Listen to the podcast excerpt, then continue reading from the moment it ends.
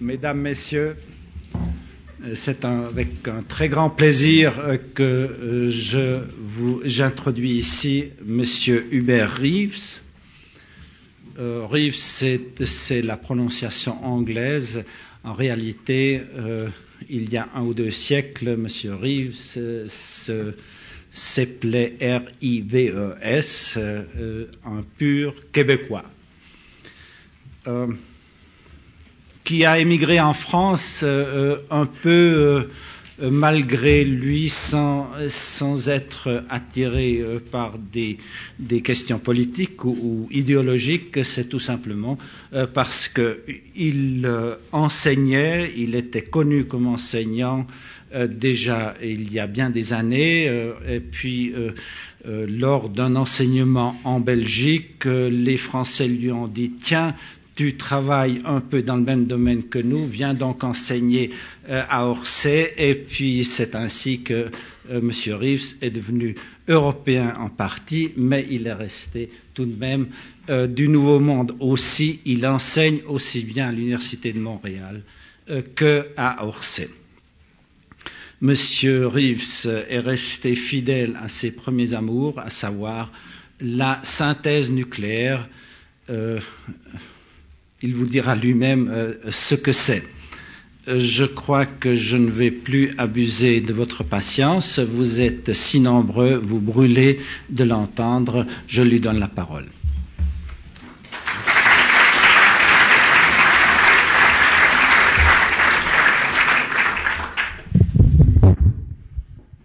Est-ce que vous entendez bien jusqu'à l'arrière? Oui. Parfait. Alors, je crois qu'on va procéder comme ceci. Je vais parler pendant à peu près une heure, et puis on aura une courte pause. Ensuite, une période de questions, discussions, réactions, parce que je suis souvent amené à prendre des positions assez personnelles, et c'est intéressant si d'autres personnes euh, sont d'accord ou en désaccord. C'est intéressant d'avoir un peu une discussion sur ces, ces points. Et euh, ensuite, je, je, ferai une signature euh, de livre pour ceux d'entre vous qui, qui, qui, le désireraient. Alors, le titre de la conférence, c'est donc euh, les premiers instants de l'univers. Et la première chose qu'il faut dire, c'est que on, on, a tendance à ne pas à accepter une telle phrase sans sans hésiter. Et ça, c'est nouveau. C'est très nouveau le fait qu'on puisse même parler, que l'on parle des premiers instants de l'univers. Euh, dans la tradition scientifique et philosophique, en tout cas, je ne parle pas des traditions religieuses où des idées comme les premiers instants sont, très présentes, mais dans la tradition scientifique et, religieuse, il n'est jamais question de premiers instants de l'univers. Depuis Thalès de Milet, euh, qui est plus ou moins le fondateur de la démarche scientifique, de la pensée scientifique, euh, jusqu'à Aristote, jusqu'à Galilée, jusqu'à Newton, Laplace et Einstein, euh, l'univers euh, a toujours existé et il existera toujours. Ça n'est pas quelque chose qui est prouvé pour eux, mais c'est quelque chose qu'on admet sans discussion c'est ce que l'historien épistémologue Thomas Kuhn a appelé du mot paradigme. Il a un peu changé le sens du mot paradigme, mais il lui a donné un sens intéressant. Il donne au mot paradigme ce qu'on admet sans discuter, ce qui semble évident sans que jamais on le discute vraiment, et ce qui est le fondement dans le cadre duquel on commence à discuter. Et la science et la philosophie, euh, donc euh, de Thalès jusqu'à donc Aristote et Galilée, Newton et Einstein, qui a été un des derniers résistants euh, à, à ce paradigme, se fait dans un cadre où l'univers a toujours existé, il existera toujours, il n'y a pas de véritable changement dans l'univers. Voilà la pensée qui est admise par tous. Bien sûr, euh, dit Aristote, on voit bien que le bois pourrit et que le métal rouille, et on voit bien euh, que nos corps et ceux de nos, amis ou de nos conjoints changent avec le temps. Mais, dit-il, ça c'est de l'anecdote.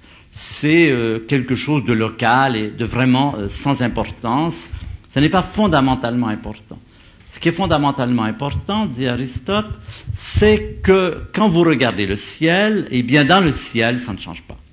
Dans le ciel, tous les ans, vous revoyez les mêmes étoiles revenir à les mêmes constellations et on peut décrire tout ça par des mathématiques. Et Pythagore, qui, qui est peut-être celui qui a eu cette intuition que la réalité peut être décrite avec des mathématiques, qu'il y a un rapport entre les mathématiques et, la réalité, eh bien, cette intuition chez les Grecs, cela veut dire que l'univers est éternel. Parce que ce qui peut être décrit par les mathématiques, pour un grec, c'est quelque chose d'inchangeant. C'est quelque chose d'éternel. C'est l'astronomie. Astronomie, ça veut dire astre, nomos, c'est la loi. Et la loi, c'est ce que vous pouvez décrire par des mathématiques. Et c'est donc un monde qui ne change pas. Et il y a ce thème, ce, mythe, qui court dans toute cette pensée que les étoiles sont éternelles, que les étoiles sont inchangeantes, et que les étoiles ne, que le ciel n'est pas soumis au changement, que le changement est un phénomène terrestre sans grande importance. Eh bien, tout cela va changer brutalement en quelques années, euh, quelques années, disons tout le, tout siècle, est témoin lentement d'un changement complet d'optique entre cette optique inchangeante, anhistorique avec le A privatif, sans histoire, et l'univers présent tel qu'il apparaît aux yeux de, la physique, de l'astronomie et de toutes les sciences, qui est un univers euh, historique, qui est vraiment un univers historique. Qu'est-ce que ça veut dire un univers historique? La différence entre l'histoire et, le pas d'histoire, c'est que dans l'anhistorique, le passé n'a aucune importance. Par exemple, mettez-vous dans l'idée de Newton qui regarde qui observe une révolution de la Terre autour du Soleil. Eh bien, cette révolution vaut toutes les autres révolutions. Elles sont toutes égales. Et le fait qu'il y a eu avant un million ou un milliard de révolutions, ça n'a pas d'importance. Ça n'influence en rien le présent. Dans un univers historique, c'est tout à fait l'opposé. Dans un univers historique, le passé est ce qui fait le présent le présent est constitué en grande partie de tous les événements qui sont dans le passé. Ils prennent une importance qu'ils n'ont absolument pas dans un univers anhistorique. Et on peut prendre des exemples de tous les jours. Euh, nos vies personnelles, par exemple. Nous, nous vivons une histoire, évidemment, de l'enfance à la vieillesse. Et vous savez très bien que les décisions que vous prenez à un moment donné, euh, de choisir votre époux ou votre épouse, vous auriez pu choisir une autre personne, vous auriez pu choisir une autre carrière, à un moment donné vous avez fait un choix, ce choix-là va changer toute votre vie. Votre vie ne serait absolument pas la même si vous aviez épousé une autre personne ou choisi une autre carrière. Vous, ne, vous êtes complètement pris, en grande partie, votre présent est fait du passé. Et c'est évident aussi pour les nations. Quand qu'on parle par exemple de l'histoire de France et qu'on dit qu'en France il y a eu la révolution en 1789, il y a des événements, dans une histoire il y a des événements, et ces événements influencent le présent et le futur. S'il n'y avait pas eu la révolution, eh bien la France serait très différente de ce qu'elle, est aujourd'hui. Chaque pays a comme ça une, une histoire qui influence le présent. Donc c'est ça la chose la plus importante, c'est de réaliser que quand on a introduit en science, c'est ce, ce que je vais vous montrer un peu, cette notion d'histoire, quand on est passé d'un univers sans histoire à un univers historique, tout d'un coup on a donné une énorme importance au passé, alors qu'il n'en avait pas auparavant. Et toute la cosmologie aujourd'hui, le domaine de la physique, la cosmologie des hautes énergies, qui est un domaine dans lequel je travaille moi-même, c'est important pas seulement académiquement, mais c'est important parce que si on veut comprendre pourquoi l'univers est comme il est aujourd'hui, on est obligé d'essayer de comprendre comment il était auparavant. Quelles ont été les étapes, quels sont les événements qui se sont passés et qui l'ont amené à avoir l'aspect, la physionomie, les caractéristiques que nous lui connaissons aujourd'hui. Et donc, en ce sens, c'est toute cette dimension historique nous, nous, nous ramène vers le passé comme quelque chose de très important. Alors, c'est donc euh, cette idée que l'univers puisse avoir une histoire en science, elle date à peu près de 1915-1920, quand Einstein, en écrivant ses équations de la, relativité, tout d'un coup est arrivé, en essayant d'interpréter ces équations, à l'idée que l'univers pouvait avoir une histoire, c'est-à-dire qu'il pourrait, qu'il pouvait avoir été très différent dans le passé. Et Einstein, qui n'aimait pas du tout cette idée, ça le paniquait en fait, il a tout fait, il a introduit des chiffres, des constantes mathématiques pour essayer de bloquer tout ça et de glisser tout ça sous le tapis. il dira plus tard que c'est la plus grande erreur qu'il a fait dans sa vie, parce qu'entre les années 20 et, 20 et 30, on a commencé à observer le mouvement des galaxies. On s'est aperçu que les galaxies s'éloignent de nous de plus en plus vite, et de plus en plus vite quand, quand elles sont plus loin, et que ça donnait l'idée d'un mouvement de l'univers, d'un refroidissement de l'univers, une sorte de détente, comme un gaz que vous détendez, et qu'on arrivait à l'idée d'un univers qui pouvait avoir été très différent dans le passé.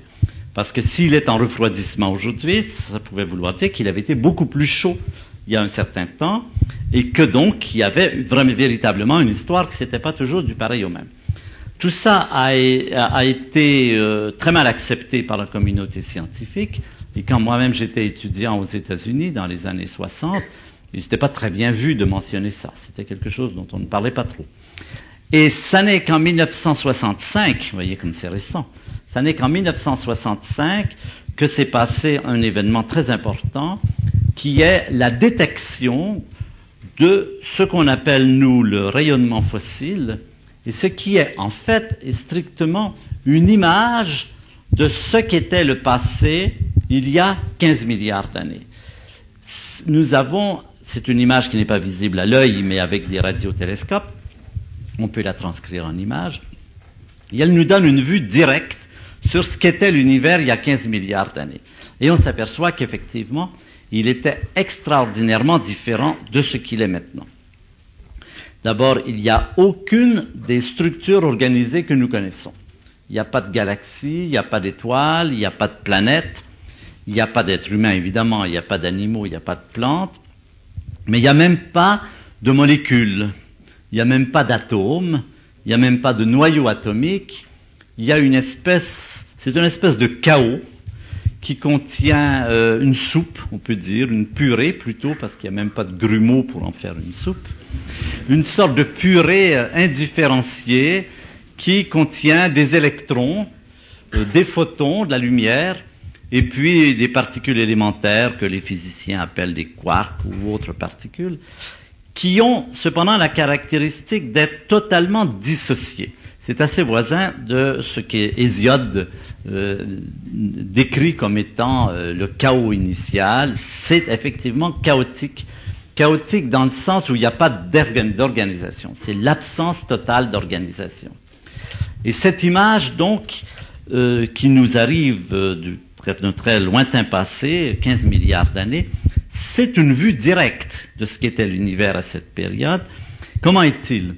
Il est donc chaotique, il est très chaud, des milliards de milliards de degrés, il est en train de se refroidir rapidement, il est très dense, il n'est pas concentré en un point comme plusieurs vulgarisateurs euh, l'ont présenté, cette idée que tout, aurait commencé en un point, ça, ça ne semble pas cadré avec euh, les modèles présents de l'univers, il est apparemment déjà très grand, probablement infini, on ne sait pas trop. Et de plus, et ça c'est un autre point sur lequel je vais insister, nous n'avons aucune preuve du fait que cette image que nous avons soit un début. On est passé très vite du langage scientifique au langage mythologique. Dès qu'on a vu cet univers très chaud, les gens ont dit, ça y est, on a mis la main sur la création, on a mis la main sur le début de l'univers.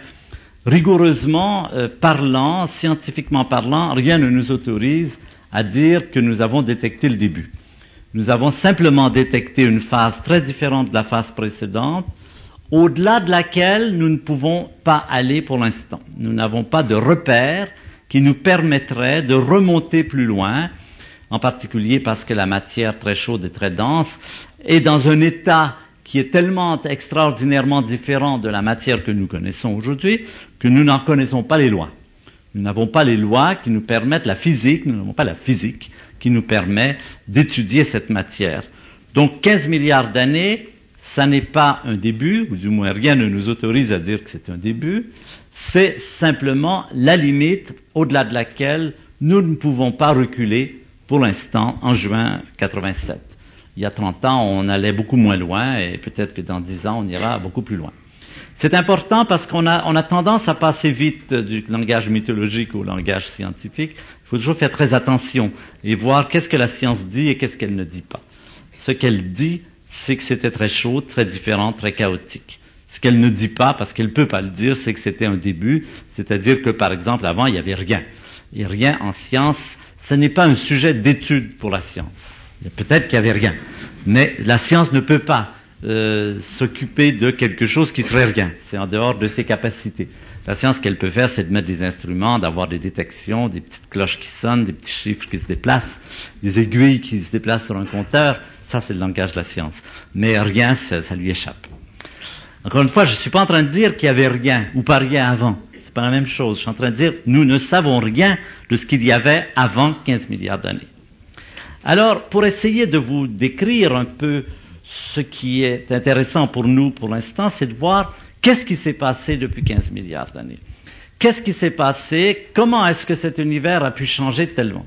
Comment est-ce qu'il a passé de cet état absolument monotone, de ces particules élémentaires qui n'avaient d'autre possibilité que de se déplacer, de se cogner les unes sur les autres, d'avoir des collisions un peu comme des billes sur une table de billard, à l'univers actuel qui est tellement extraordinairement organisé, du moins dans certaines régions, dans la salle du club 44 par exemple, à Chaux-de-Fonds, et qui contient euh, une variété fantastique de d'êtres différents, euh, plantes, animaux, êtres vivants, une très grande diversité. Et une très grande diversité d'êtres qui sont euh, caractérisés par une très grande capacité à faire des choses. La différence entre un atome et vous, c'est que vous pouvez faire beaucoup plus de choses qu'un atome. Et à mi-chemin, il y a par exemple les animaux inférieurs, les cellules, les molécules, et tous les systèmes, plus ils sont complexes, plus ils sont organisés, plus ils sont en mesure d'avoir une interaction avec l'entourage, ce qu'on appelle des performances, de, de faire des choses. Et pour contraster la situation d'une façon particulièrement dramatique, prenons par exemple l'état de cet univers il y a 15 milliards d'années et aujourd'hui, et prenons euh, la soupe d'une part et euh, votre corps ou le mien, le corps de chacun d'entre nous. Nous sommes composés des mêmes particules qui étaient là. Nous sommes composés d'électrons et de quarks. Pour faire un être humain, ça prend beaucoup d'électrons et de quarks le nombre de particules élémentaires, électrons quarks, qui euh, interviennent, qui sont présents dans votre corps, c'est de l'ordre de 100 milliards de milliards de milliards. 10 puissance 29. 1 avec 29 zéros. 1 avec 29 zéros particules qui entrent dans la composition, dans l'agencement de votre corps. Ces particules étaient là aussi auparavant. Et vous voyez que ce qui les différencie, ce qui, fait la différence, c'est qu'aujourd'hui, elles sont admirablement agencées dans votre corps.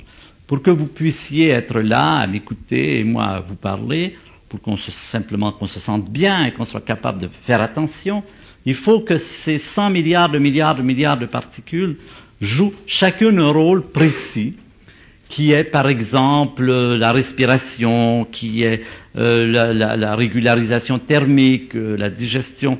Et tout ça, la médecine, la physiologie nous montre que ce sont des fonctions extraordinairement complexes et qui doivent être exécutées avec une précision très grande, au millisecondes près.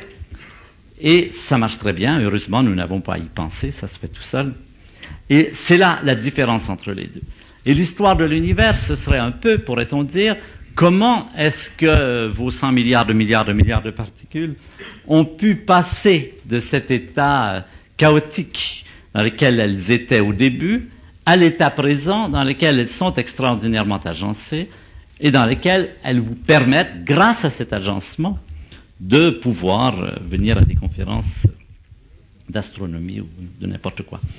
Eh bien, un des éléments les plus importants, si on veut essayer de décrire ce qui s'est passé, c'est peut-être d'abord de, résumer un peu ce que nous savons précisément grâce à la science, à les sciences, aux sciences, et là toutes les sciences sont impliquées, de l'organisation de la matière. Et là, la physique, la chimie, la biologie, euh, l'astronomie, toutes les sciences ont quelque chose à dire, et ce quelque chose, on peut le résumer, j'ai essayé de le résumer en deux phrases. Imaginez par exemple l'exemple, le petit exercice suivant. Vous avez un martien qui débarque, ou bien Thalès de Milet, tiens, Thalès de Milet qui vivait au VIe siècle avant Jésus-Christ, qui est un peu celui qui a un de ceux qui ont euh, mis en marche ce, ce phénomène scientifique. Imaginez qu'ils reviennent aujourd'hui sur la Terre et qu'ils disent, bon d'accord, ça fait 2500 ans que vous travaillez, qu'est-ce que vous avez appris? Est-ce que vous pouvez me dire ce que vous savez que je ne savais pas? Alors, une solution facile serait de l'amener dans une bibliothèque de sciences et de lui montrer des milliers de bouquins. Ce ne serait pas très satisfaisant. Si on essaie de résumer en une phrase ou deux, lui dire, voilà, on va essayer de, de présenter le résumé de toutes ces sciences en une phrase ou deux, qu'est-ce qu'on dirait? Eh bien, voilà ce que j'ai essayé de faire et je vais vous donner la première phrase et ensuite vous l'expliquer et c'est un élément important de la structuration de, de la matière. Alors la première phrase, en fait j'ai pas besoin de ça tout de suite, première phrase, ce serait la suivante. C'est une phrase qui paraphrase une, euh, une énoncé célèbre de Jacques Lacan. Jacques Lacan disait euh, l'inconscient est structuré comme un langage. Et dans le cadre de ce, cet, cet exercice, je dirais la nature est structurée comme un langage. Voilà la première phrase. Alors qu'est-ce que ça veut dire être structuré comme un langage? Eh bien, je parle du langage écrit. Le langage écrit, comment c'est fait? Eh bien, vous le savez tous, il y a un certain nombre de lettres. Nous avons 26 lettres qui sont... Non, le, oui, je préfère comme ça, oui. Euh, nous avons 26 lettres qui sont adoptées, euh, non pas arbitrairement, mais plutôt historiquement. Pourquoi nous en avons 26 et d'autres en ont d'autres N'importe. À l'école, on vous apprend qu'il y a 26 lettres et avec ces lettres, on va faire des mots. Et la recette consiste à prendre les lettres et à les mettre ensemble dans un ordre défini, et l'ordre défini va amener un sens. Par exemple, si vous dites le mot bleu, B-L-E-U, immédiatement vous avez vu surgir la couleur bleue. La couleur bleue, c'est ce qu'on va appeler une propriété émergente. C'est un mot qui reviendra souvent propriété émergente, en ce sens qu'elle n'est pas présente dans les lettres. Le mot B, la lettre B, ce n'est pas un quart de bleu et elle un quart de bleu, etc. Bleu, ça vient de la combinaison de ces, de ces, et dans cette convention historique que nous connaissons tous. Et ensuite, on va rejouer le même jeu et on va prendre comme unité non pas les lettres, mais les mots que l'on vient de former avec les lettres. Et on va les associer dans un certain ordre et à nouveau, on va faire apparaître un sens. On va dire le ciel est bleu. Et là encore, la combinaison dans cet ordre, si je change l'ordre, le sens est différent. Dans cet ordre, le ciel est bleu, il y a un nouveau sens qui apparaît. Et ainsi de suite, on va associer les phrases pour en faire des paragraphes, des paragraphes pour en faire des chapitres, les chapitres pour en faire des livres, euh, des collections, des bibliothèques. Donc vous voyez une espèce de structure en alphabet superposé dans laquelle à chaque étage les éléments sont composés des éléments de l'étage en dessous et composent les éléments de l'étage au-dessus, avec toujours cette idée de la propriété émergente. Ça, c'est notre façon, et c'est une façon tout à fait universelle, de décrire et nous avons toute raison de penser que cette, ce langage écrit a débuté il y a environ 6000 ans, probablement euh, euh, sur les bords de, euh, du golfe Persique, ce qui est maintenant l'Iran, en Assur.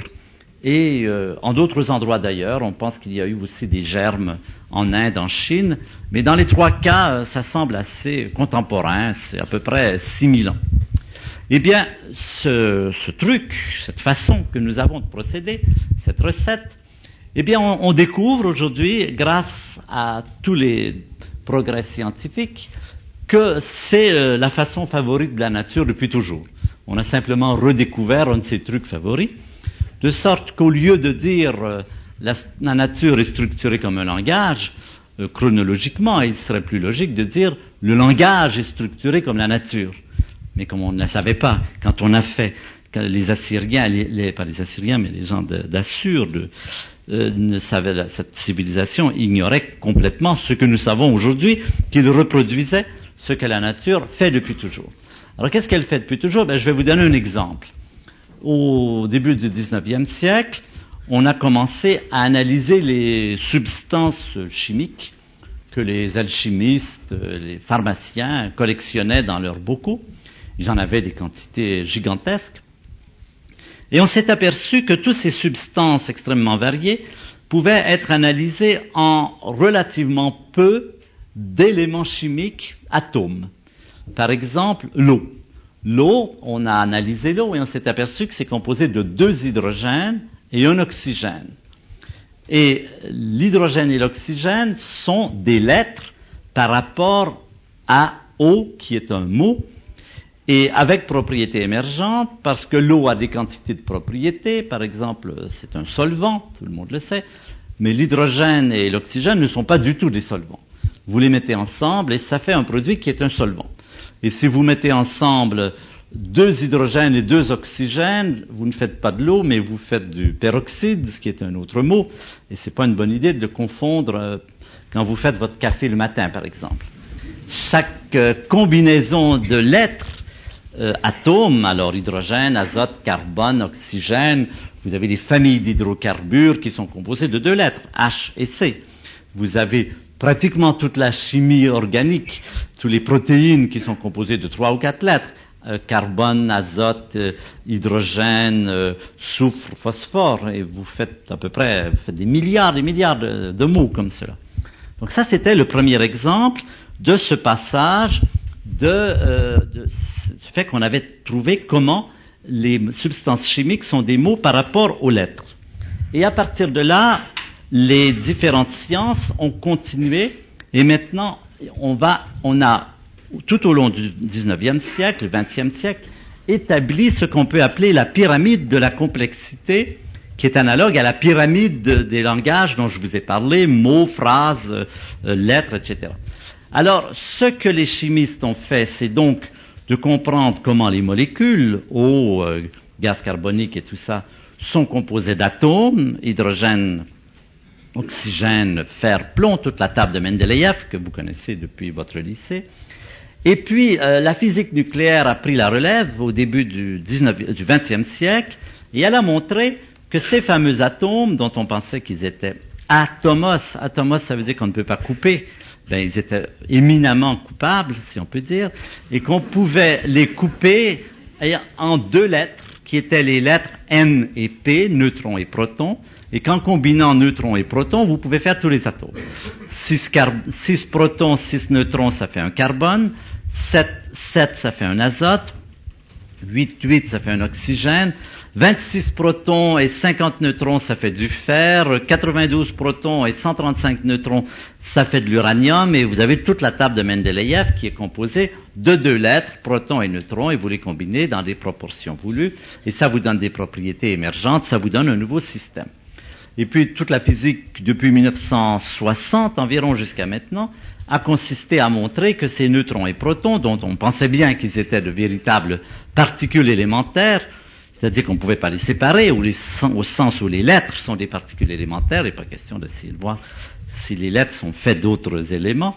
Eh bien, pas du tout. Les neutrons et les protons sont eux-mêmes composés de particules qu'on appelle aujourd'hui des quarks, Q-U-A-R-K. Il y a deux, enfin, il y a six variétés de quarks, mais il y en a deux qui euh, jouent un rôle particulièrement important, et leurs combinaisons peuvent donner les neutrons et les protons.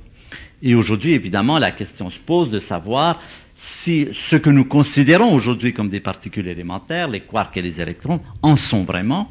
Peut-être pas. Peut-être que les progrès de la physique, et en particulier l'apparition d'accélérateurs plus puissants qui vont arriver à casser ces particules, nous révélera-t-elle des quantités euh, d'étages, euh, et personne ne sait même s'il y a un fond à cette pyramide, comme il y a un fond à la pyramide euh, des lettres, puisque les lettres sont le niveau en dessous. Mais en même temps, les euh, biologistes étaient à l'œuvre et montraient dès le 19, 19e siècle que tous les organismes, les plantes et les animaux, ont par rapport aux cellules une relation tout à fait analogue, c'est-à-dire il y a une grande variété de cellules et les différentes cellules s'associent en, en proportions différentes pour donner les plantes, les animaux, tous les, tout ce que nous connaissons sous le nom d'organisme. Et puis un peu plus tard, la biochimie a montré comment ces cellules étaient elles-mêmes euh, composées de, de, ce que j'appelle ici des biomolécules, mais ce sont des molécules géantes, ce sont les protéines, l'ADN, l'ATP, toutes ces molécules qui contiennent jusqu'à des millions d'atomes, qui sont des structures gigantesques. Et ces biomolécules s'associent pour donner des cellules et elles sont composées elles-mêmes, on peut dire, de molécules plus simples comme l'eau, le gaz carbonique, l'ammoniac et le méthane. Et nous pouvions ainsi établir cette pyramide de la complexité dans laquelle les sciences différentes avaient servi, ont servi à montrer cette structure, la nature est structurée comme un langage, cette structure donc associée des, des, éléments à un niveau pour euh, avoir des éléments au niveau supérieur avec propriétés émergentes, euh, performance plus grande, les atomes ont une interaction plus importante avec euh, la matière environnante que les neutrons-protons, les molécules, les biomolécules, etc. Et quand on arrive ici, c'est ce qu'on appelle généralement le domaine de la vie. La vie, dans ce cadre, c'est la partie supérieure, c'est là qu'on atteint vraiment des propriétés émergentes très importantes, comme la, la reproduction, euh, la conscience, la pensée, l'intelligence, en fait, toutes ces propriétés sont des propriétés qui arrivent au niveau supérieur ici. Alors qu'est-ce qu'on mettrait au-dessus? Ben Là, on peut en discuter. Par exemple, le cas des sociétés animales, je crois, présenterait un bon cas. Une ruche, euh, une termitière, une fourmilière sont des associations de, fourmis avec chacun un rôle particulier. Je crois que les choses changent un peu. On ne peut pas euh, utiliser exactement le même schéma, mais grosso modo, ce serait à peu près bon. Alors voilà donc la première euh, premier résumé pour Thalès de Milet, la nature est structurée comme un langage. Alors le second, ça c'est l'apport de, des différentes sciences, physique nucléaire, c'est la force nucléaire qui joue ici, physique atomique, ça c'est la force électromagnétique, chimie, euh, biochimie, biologie, euh, sociologie peut-être, je ne sais pas, au sommet. Toutes ces sciences euh, ont, servi à, montrer cette structure pyramidale. Alors pourquoi pyramidale Pourquoi est-ce que je l'ai euh, mis comme ceci?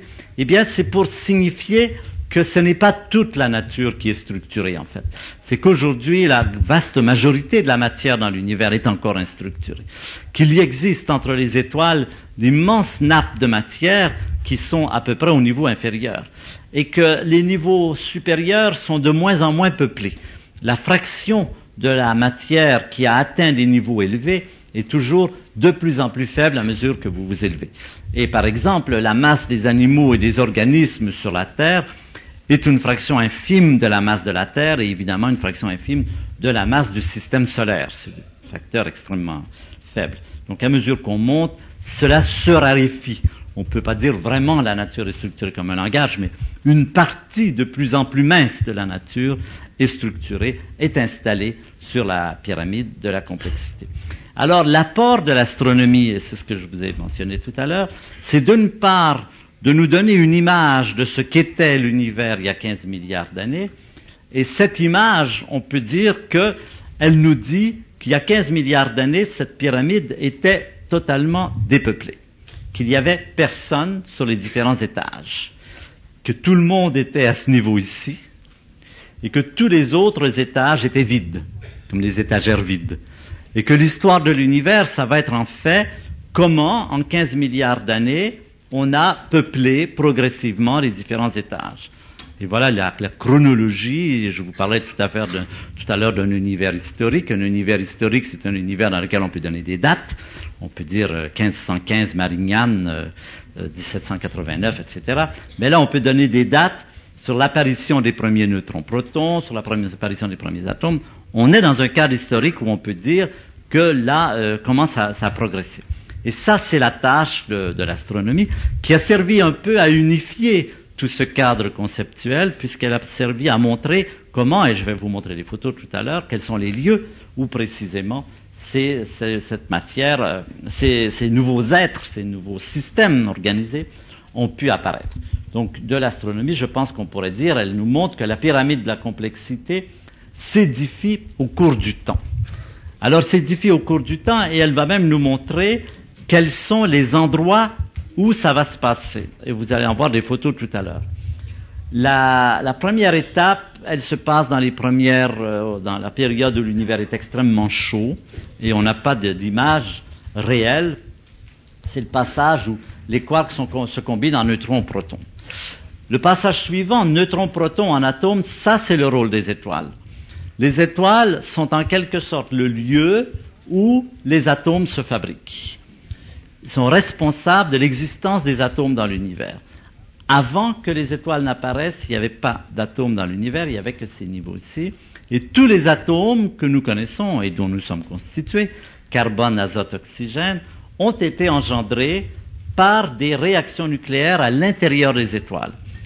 Grâce au fait que les étoiles sont très chaudes, c'est-à-dire que grâce au fait qu'à l'intérieur du centre des étoiles, grâce à cette chaleur, la force nucléaire peut entrer en jeu. La force nucléaire est assez particulière par rapport aux autres forces. Elle est beaucoup plus intense, beaucoup plus violente, tout le monde le sait, mais elle ne s'éveille pas facilement. Elle ne se déploie que dans un contexte où il y a beaucoup d'énergie. Elle en prend beaucoup, elle en donne beaucoup, c'est vraiment euh, quelque chose de très brutal. Et en particulier, dans une pièce comme celle-ci, la force nucléaire est complètement somnolente. Elle ne peut rien faire. Il faut d'abord avoir des lieux très chauds pour qu'elle se entre en opération. Et les étoiles sont précisément ces lieux très chauds où la force nucléaire entre en opération. C'est elle qui a fabriqué tous les atomes, et en même temps qu'elle fabrique ces atomes, les réactions qui produisent ces atomes donnent de la lumière. Et c'est pour ça que les étoiles brillent. Si le Soleil brille, c'est parce qu'il y a de l'hydrogène au centre du Soleil qui se combine en hélium, donc un nouveau, nouvel atome, et que cette réaction donne beaucoup d'énergie. Ça fait briller les étoiles, ça fait éclater les bombes atomiques, ça fait, ça fait des problèmes euh, genre Tchernobyl. Chaque fois que la force nucléaire entre en opération, on sait que n'est, on n'est pas dans le délicat et dans le peu important, c'est massif. Et puis ensuite, à la mort des étoiles, on verra tout ça tout à l'heure, la matière est rejetée dans l'espace où il fait très froid. Et là, la force nucléaire est éteinte. Elle ne peut plus agir. Mais une autre force, qui est la force électromagnétique, la force de la chimie, la force de la physiologie, celle qui dirige à peu près tout à notre échelle, va entrer en jeu et va associer les atomes pour faire des molécules, des biomolécules, et puis à la surface de la Terre, les cellules vont s'associer et vont apparaître les plantes et les animaux. Donc voilà le schéma général. Force nucléaire dans l'espace, dans les étoiles, entre les étoiles, vous voyez qu'il y a un peu de tout. ce qui nous constitue, ce qui est notre lointain passé, implique pas seulement la Terre, mais aussi les étoiles, l'espace entre les étoiles, la mort des étoiles, comme vous allez voir, et tout ça. Eh bien, nous allons. Ah oui, je voulais quand même vous lire un petit texte qui est, je trouve assez intéressant parce que euh, je vous ai dit tout à l'heure que la plupart, presque tous les penseurs de l'Antiquité euh, vivaient dans l'idée d'un univers éternel et inchangeant, sauf une personne, une ou deux personnes. L'une des plus intéressantes sur ce plan, c'est Lucrèce. Lucrèce, c'est un philosophe qui vit romain, qui vit à Rome euh, un siècle avant Jésus-Christ à peu près et qui avait cette idée, d'une part, que l'univers n'était pas éternel, et d'autre part, qui écrit la chose suivante, que quand on le relit, on se dit vraiment, ce garçon, il était génial, il avait une intuition fantastique. Rappelez-vous cette phrase, la nature est structurée comme un langage. Eh bien, regardez ce qu'il écrit cent ans avant Jésus-Christ. Car les mêmes atomes qui, je vais vous le mettre, vaut la peine de le voir, et je vais vous le lire. Car les mêmes atomes qui forment le ciel, la mer, les terres, les fleurs, le soleil, forment également les moissons, les arbres, les êtres vivants. Et ça, c'était déjà, ça, on était loin de savoir ça à cette période-là. Maintenant, on le sait très bien, mais à cette période, on pensait que la matière céleste et la matière terrestre étaient complètement différentes. Lui, il dit pas d'accord. Ce sont les mêmes atomes qui font les deux, mais les mélanges, l'ordre des combinaisons, les mouvements diffèrent. Ainsi, à tout endroit de nos poèmes, tu vois une multitude de lettres communes à une multitude de mots. Vous voyez, il va faire la même comparaison avec les mots et les, alphabets. Et pourtant, il te faut reconnaître que vers et mots diffèrent et par le sens et par le son. Tel est le pouvoir des lettres par le seul changement de leur ordre. Vous voyez, il a vraiment tout deviné. C'est vraiment la structure, la nature est structurée comme un langage, là. Et ça, à 100 ans avant Jésus-Christ. Évidemment, c'est une intuition, il n'y avait absolument pas tous les éléments de preuve que nous pouvons avoir. Et nous, c'est fondé sur des, milliers de travaux de laboratoire, et lui, c'est une intuition vraiment géniale. Donc, alors maintenant, on va regarder les, les photos, et on va voir un peu où ça se passe euh, et comment ça se passe. Est-ce qu'on peut éteindre euh, toutes les lumières, s'il vous plaît? Alors ça, j'ai cherché à vous donner une représentation de ce qu'était l'univers il y a 15 milliards d'années, et voilà ce que j'ai trouvé de mieux. C'est euh, blanc, il y a beaucoup de lumière, il y en aurait beaucoup plus, là on est limité par le, le de l'ampoule, mais il faudrait en mettre beaucoup plus c'est euh, complètement désorganisé. J'arrive jamais à faire disparaître complètement les poussières. Idéalement, l'image devrait être tout à fait blanche. Et euh, c'est très chaud, donc très dense, pas concentré en un point. Et devant vous, imaginez une sorte de purée euh, d'électrons et de quarks qui nagent comme ça et qui sont totalement désorganisés. Et ça, c'est ce que nous donne donc ce rayonnement fossile qui a été détecté en 1965 par deux radioastronomes qui s'appellent Penzias et Wilson euh, de la Belle Téléphone et qui ont tout à fait par hasard d'ailleurs obtenu cette image qui vient de ce lointain passé. Alors, non seulement c'est chaud et dense, mais c'est en refroidissement. Et de là est venue l'image d'une explosion ou d'un Big Bang que j'aime pas beaucoup. J'aime pas beaucoup parce que l'image de l'explosion vous donne tout de suite l'idée que ça part d'un point. Quand on pense à une explosion, on imagine que ça part d'un point. Eh bien, il faut se méfier des comparaisons et l'idée que ça part d'un point, il faut, ne peut pas la garder. Si on veut garder l'image de l'explosion, c'est-à-dire de quelque chose qui se refroidit, ça c'est correct, il faut imaginer que ça explose de partout à la fois. un espace immense, peut-être infini, dont chaque point est en explosion. Voilà ce qui serait une meilleure représentation des événements qui se passent à cette période. Alors on va sauter un milliard d'années maintenant, de 15 à 14, et on voit apparaître dans le ciel, d'abord vous voyez que le ciel est, est devenu noir. Le ciel est devenu noir parce que ça s'est beaucoup refroidi, l'univers s'est refroidi, le rayonnement n'est plus dans la gamme visible, et le ciel est noir. Mais dans cette, ce ciel noir, il y a eu des condensations, là on peut vraiment parler de, de grumeaux, sous l'effet de la force de gravité, et on voit apparaître les premières galaxies. Voilà une galaxie comme il y en a des milliards, probablement un nombre infini. Et c'est dans les galaxies maintenant que vont naître les étoiles. Et l'image suivante va nous montrer une naissance d'étoiles. C'est une région où toujours sous l'effet de la gravité, les masses de matière s'effondrent sous leur propre poids, pourrait-on dire. cet effondrement engendre beaucoup de chaleur, et total que l'étoile est très chaude et qu'elle est prête à, elle va commencer à, euh, éveiller la force nucléaire et à, engendrer des atomes. Elle va engendrer des, des atomes, ou plus exactement des noyaux d'atomes, pendant toute sa vie, et puis elle va mourir, elle va mourir d'une façon quelquefois très dramatique. Vous avez tous entendu parler de la supernova qui a éclaté le 23 février de cette année dans les nuages de Magellan et qui était un exemple précisément d'une mort d'étoile.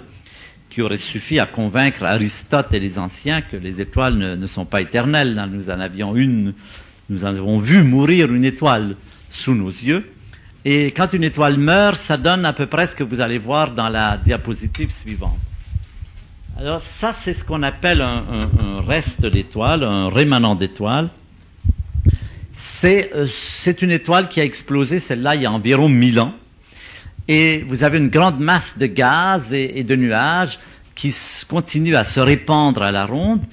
Et dans cette masse de nuages, de gaz, il se produit, c'est un véritable laboratoire de chimie.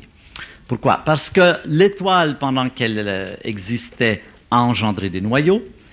Et quand la matière a été rejetée par l'explosion, la matière s'est refroidie brutalement la force nucléaire s'est arrêtée, elle a cessé d'agir. La force électromagnétique a commencé à entrer en opération. Et ce qu'elle va faire, c'est qu'elle va associer maintenant les atomes en molécules. D'abord, elle va associer les électrons au noyau pour faire des atomes, et ensuite les atomes en molécules. Et ça, vous allez le voir dans la photo suivante. Dans la photo suivante, c'est des maquettes qui représentent un peu le genre de jeu qui se passe, euh, d'association qui se passe.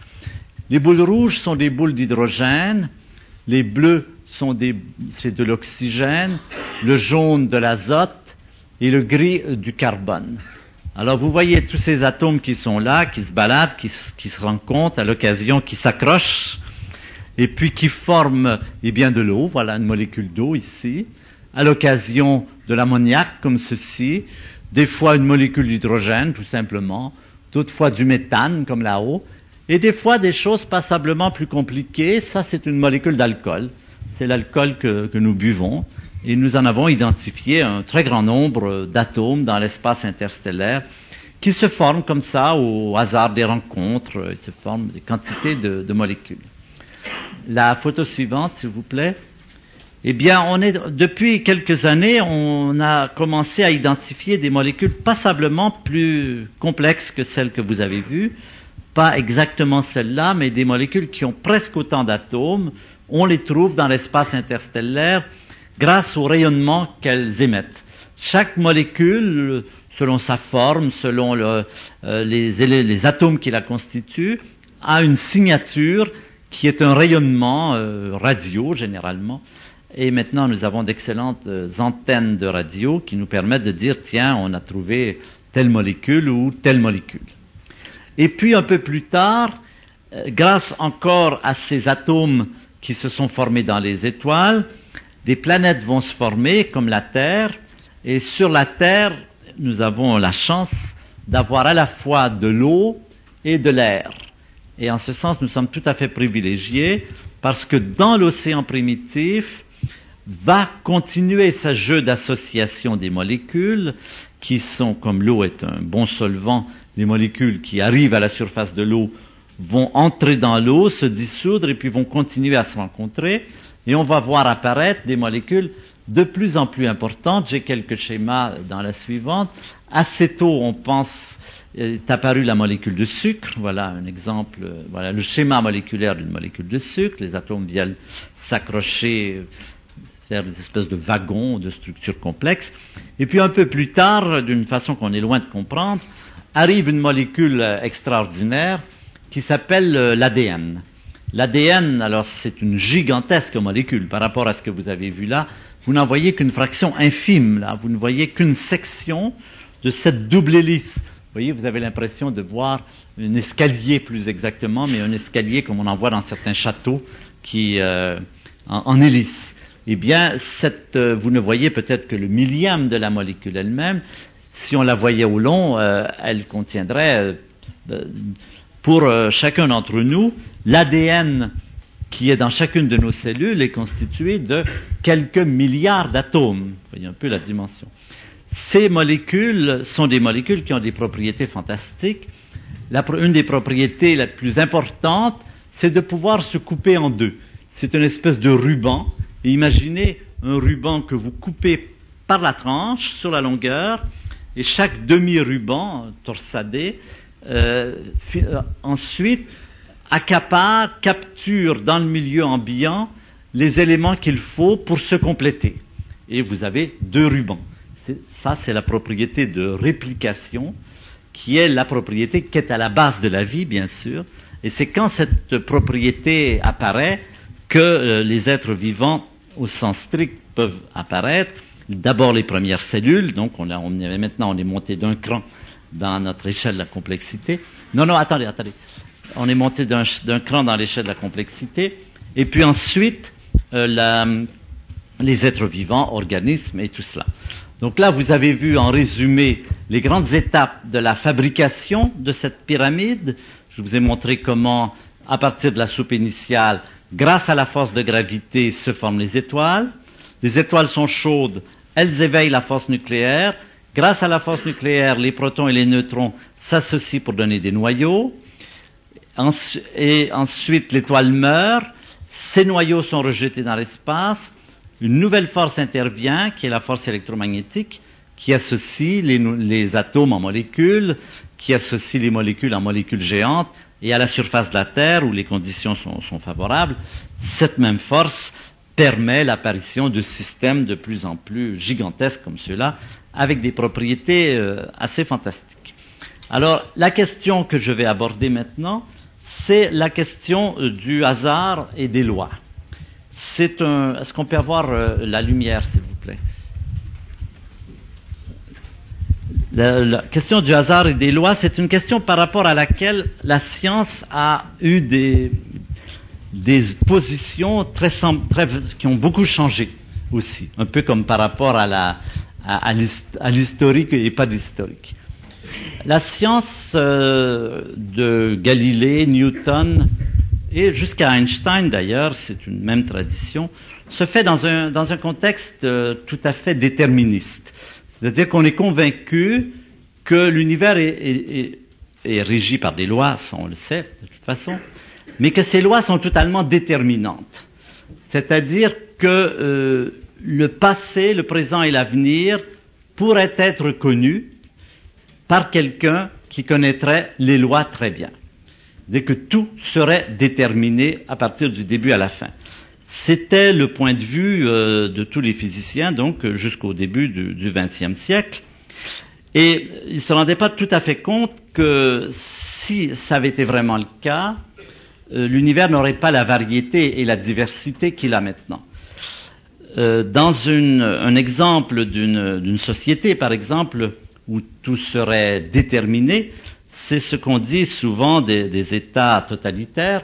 On dit souvent que dans un État totalitaire, tout ce qui n'est pas interdit est obligatoire et tout ce qui n'est pas obligatoire est interdit. Eh bien, vous voyez que quand telle est la situation, vous n'avez aucune possibilité de créativité et d'inventivité et vous ne pouvez pas faire apparaître de la diversité. Vous allez toujours reproduire la même chose puisque vous n'avez qu'une ligne de conduite possible, vous pouvez, vous êtes obligé de faire toujours la même chose. Heureusement, dans nos États euh, non totalitaires, nous aimons penser que ça n'est pas le cas et qu'entre ce qui est interdit et ce qui est obligatoire, nous avons la possibilité de faire un très grand nombre de choses. Et c'est le cas aussi typiquement dans les domaines euh, de la création artistique, par exemple. Euh, il y a généralement, quel que soit le domaine et quelle que soit la période que vous considérez, euh, des règles. Par exemple, euh, prenons le, la, la, musique allemande au, XVIIe siècle, XVIIIe siècle, euh, pour Jean-Sébastien Bach, il y a des règles. Et Jean-Sébastien Bach est un homme sérieux qui n'enfreint pas les règles musicales. Mais pourtant, ces règles ne sont pas totalement déterminantes et il peut, même sans enfreindre ces règles, faire beaucoup de choses différentes. La preuve, c'est qu'il a fait 340, on m'a dit 340 récemment, cantates, qui sont toutes différentes, toutes aussi belles. Aucune d'entre elles ne viole les lois de la, de, les règles musicales. Et là, vous avez l'exemple d'un cas dans lequel il y a des lois, mais ces lois ne sont pas totalement déterminantes. Alors, la, ce n'est pas ce que pensaient la, les physiciens du XVIIe, XVIIIe siècle, et la science est passée rapidement à l'autre extrémité euh, dans le cadre de la biologie, où on a euh, fait valoir l'importance des phénomènes aléatoires et on a dit tout ça c'est le hasard, c'est le pur hasard. Si la vie est apparue sur la Terre, c'est le pur hasard. Eh bien, ça aussi, c'était un extrême, et c'est l'extrême qui se produirait dans une société, par exemple, où il n'y aurait aucune loi. S'il n'y avait aucune loi dans, une société, par exemple, s'il n'y avait pas de feu rouge, bien, vous ne pourriez pas circuler. C'est un minimum de, de loi est indispensable. Un, un, un, cadre dans lequel il n'y aurait aucune loi ne pourrait donner que du fouillis. Et je voudrais vous donner quelques exemples précisément. Dans la photo suivante, vous allez voir ce que donne un phénomène physique qui est laissé complètement au hasard sans aucune espèce de loi. Est-ce qu'on peut éteindre? Est-ce qu'on peut euh, Oui. Alors vous avez là un, un, caillou qui a circulé dans l'espace, euh, c'est un météorite, qui a circulé dans l'espace pendant des millions d'années avant de tomber sur la Terre. Il a été bombardé par euh, des rayonnements cosmiques, des particules très rapides, qui l'ont absolument criblé. Vous voyez partout ces, rainures, ces sillons que fait l'arrivée de ces particules en, dans le, sur le caillou. L'arrivée de ces particules est complètement laissée au hasard, dans le sens que les directions sont n'importe quoi. Rien ne décide de la direction incidente des particules. Le résultat, c'est un fouillis. Évidemment, vous n'avez rien là de particulier. Vous avez un phénomène laissé au hasard et ça vous donne un fouillis. La photo suivante va vous donner l'exemple de ce que donne la nature quand vous avez à la fois des contraintes, mais que ces contraintes ne sont pas totalement déterminantes, c'est-à-dire qu'il y a interaction entre deux pôles, qui est le pôle euh, loi et le pôle euh, hasard. Je préfère le mot jeu d'ailleurs. Le mot hasard a déjà une connotation négative. Je préfère le mot jeu. Alors, c'est des cristaux de neige. Alors là, la loi, la physico-chimie l'exprime très bien. Les cristaux de neige auront six pointes. Symétrie hexagonale, comme on dit. Mais au-delà de ça, la loi est tout à fait satisfaite. Elle ne demande rien de plus. Et vous aurez quelque chose qui est une sorte de variation sur un thème.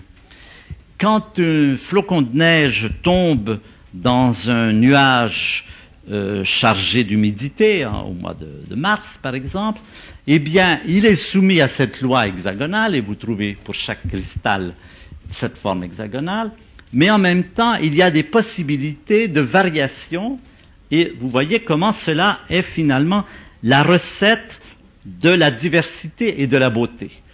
Si les lois étaient tellement contraignantes, que tous les cristaux de neige seraient entièrement déterminés, vous seriez dans un régime de pure monotonie. Vous seriez dans un régime dans lequel vous n'auriez qu'un seul cristal de neige et personne n'aurait idée d'admirer les cristaux de neige. Ainsi en est-il évidemment de toute la vie animale et végétale. Nous sommes tous soumis à ces lois, mais ces lois ne nous empêchent pas d'être tous différents. Nous sommes 5 milliards d'êtres humains sur la Terre, nous avons tous notre identité, notre vie, nos caractéristiques, et pourtant, nous sommes soumis à ces lois, et heureusement parce que sans l'existence de ces lois, l'univers ne serait jamais sorti de ce chaos initial, de ce chaos originel. Donc ce que je voulais indiquer, c'est que entre ces deux positions extrêmes que la science avait adoptées successivement, d'une position entièrement déterminante, qui a été d'ailleurs remis en question par la physique quantique, par la physique moderne, et aujourd'hui par la physique même classique quand il y a beaucoup de corps, et la position que tenaient certains biologistes à la fin du siècle dernier, que tout cela est pur hasard et qu'il n'y a aucune autre chose que le hasard. Aujourd'hui, on s'oriente vers une conception souple dans laquelle on dit la recette favorite de la nature pour créer des choses nouvelles, c'est effectivement la même recette que la recette des musiciens, et là aussi on pourrait dire la nature est structurée comme que la, je veux dire l'art est structuré comme la nature et la nature est structurée comme l'art. Nous retrouvons la même dualité, c'est d'avoir des lois, autrement c'est le chaos, le fouillis,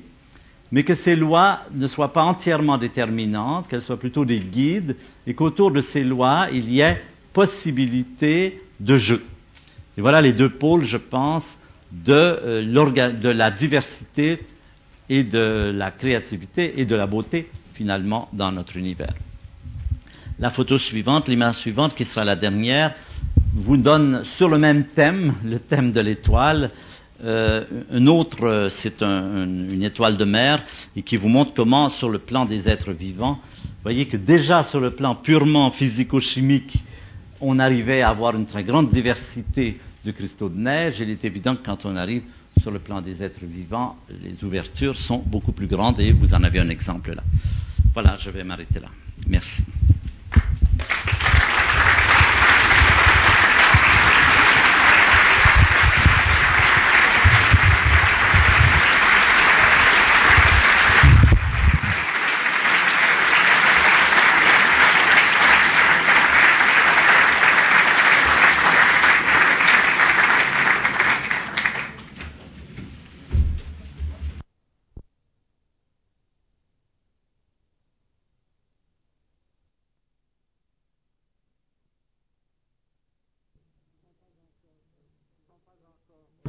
Pas encore euh, sur quel problème euh, le débat va se concentrer. Alors euh, nous verrons dans le cours de la discussion si ça s'en mange bien ou s'il faut changer. Vous le sentirez vous-même. quel est le genre de questions qu'il convient de poser. Alors voilà, le débat est ouvert. J'attends volontiers les premières interventions. Très fort, s'il vous plaît. Dans un travail d'Einstein, où il se base sur la densité moyenne de la matière dans l'univers, on fait plutôt pour le fait que l'univers soit fini. Et dans votre livre, l'heure de s'enivrer,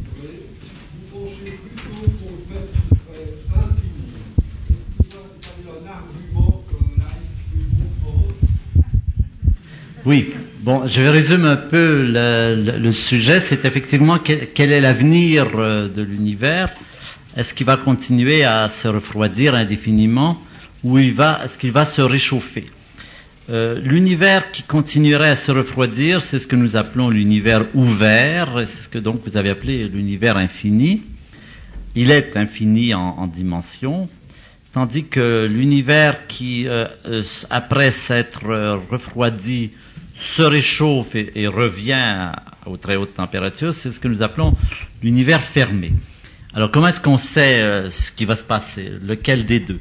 Eh bien, euh, c'est une question d'observation et l'observation en question, c'est la densité de matière dans l'univers. C'est-à-dire, si vous prenez un volume moyen, euh, combien il y a d'atomes par unité de volume? Et nous savons que si l'univers a plus qu'une certaine quantité, s'il est très dense, alors le, champ de gravité de toute cette matière va être suffisant pour ramener les galaxies vers elles-mêmes, c'est-à-dire arrêter cette expansion, la freiner, la ramener sur elle-même et amener l'univers à se réchauffer. Par contre, si l'univers n'est pas très dense, euh, le champ de gravité n'est pas suffisant et l'expansion va continuer indéfiniment. Donc la question se pose en termes de densité. Donc ça n'est pas euh, ma position personnelle que, je représente, je n'ai pas d'opinion précise sur cette question, c'est une question d'observation. Est-ce que la densité est plus grande ou plus petite que la densité critique? Pour vous donner une idée, la densité critique, c'est 10 atomes par mètre cube, c'est pas beaucoup. 10 atomes par mètre cube, s'il y a plus que 10 atomes par mètre cube, l'univers se referme. S'il y a moins de 10 atomes par mètre cube, il, euh, il continue à s'étendre. Bien sûr, c'est une moyenne prise sur l'espace, parce que dans la pièce ici, par exemple, par mètre cube, il y a euh, plutôt plusieurs milliards de milliards d'atomes, même, même dans l'air. Donc ce sont des très grands vides quand on parle de 10 atomes par mètre cube, et cela euh, signale le fait que dans l'espace, il y a effectivement très peu d'atomes. Alors Einstein pensait, mais il n'avait pas de, très bonnes raisons pour le penser d'ailleurs, euh, que l'univers devait être fermé. Euh, il n'y avait pas d'observation à cette période, mais il était convaincu que l'univers était fermé. Et les gens ont vécu pendant longtemps dans cette idée que l'univers devait être fermé simplement parce qu'ils n'aimaient pas, ils avaient une allergie à l'idée que l'univers pouvait être infini. Et ça aussi, ça fait partie des préjugés parce que a priori, il n'y a aucune raison de dire que l'univers est fini ou infini. Et ce n'est pas parce que l'idée d'infini est déplaisante que c'est un argument. La physique ne se fait pas en se grattant la tête et en disant euh, est-ce que ça me plaît ou si ça me déplaît, ça me plaît, donc c'est vrai, ça me déplaît, donc c'est pas vrai. C'est pas comme ça que ça marche. On, est, on doit faire des, des observations Et les observations présentes euh, semblent euh, suggèrent très fortement, bien que la, le problème ne soit pas du tout complètement terminé. Je crois qu'on pourrait avoir des, rebondissements. Il y a encore des recoupements qui manquent, mais d'année en année, le, cas de l'univers euh, euh, fermé semble de moins en moins probable. Et on, on semble, toutes les évidences faibles, mais ils sont de plus en plus nombreuses, semblent montrer que la densité est inférieure à 10 atomes par mètre cube. Elle serait plutôt de l'ordre de 1 atome ou peut-être moins par mètre cube. Mais c'est une question d'observation, ce n'est pas une question d'opinion. Euh, c'est une question qu'il faut aller faire des observations, faire le bilan, et ces bilans ne sont pas faciles à faire, parce qu'il n'est pas facile d'être certain qu'on a tenu compte de, de, tout ce qui est présent. Donc c'est une question observationnelle, pas une question théorique. Donc en physique, c'est toujours encore l'observation qui compte avant, et ce n'est pas notre opinion. Voilà.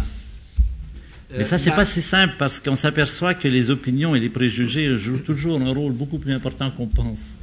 N'est-ce pas? Et tous les grands progrès de la physique, ça a toujours été de se libérer de ce qu'on pensait être une évidence et qui n'était en définitive qu'un préjugé. Bon, ça, mais Einstein avait des préjugés qui étaient des intuitions formidables. Et... Oui, dans certains cas, il a eu parfaitement raison. Dans ce cas-là, il était, euh, il était à côté. Voilà, s'il vous plaît, la discussion continue.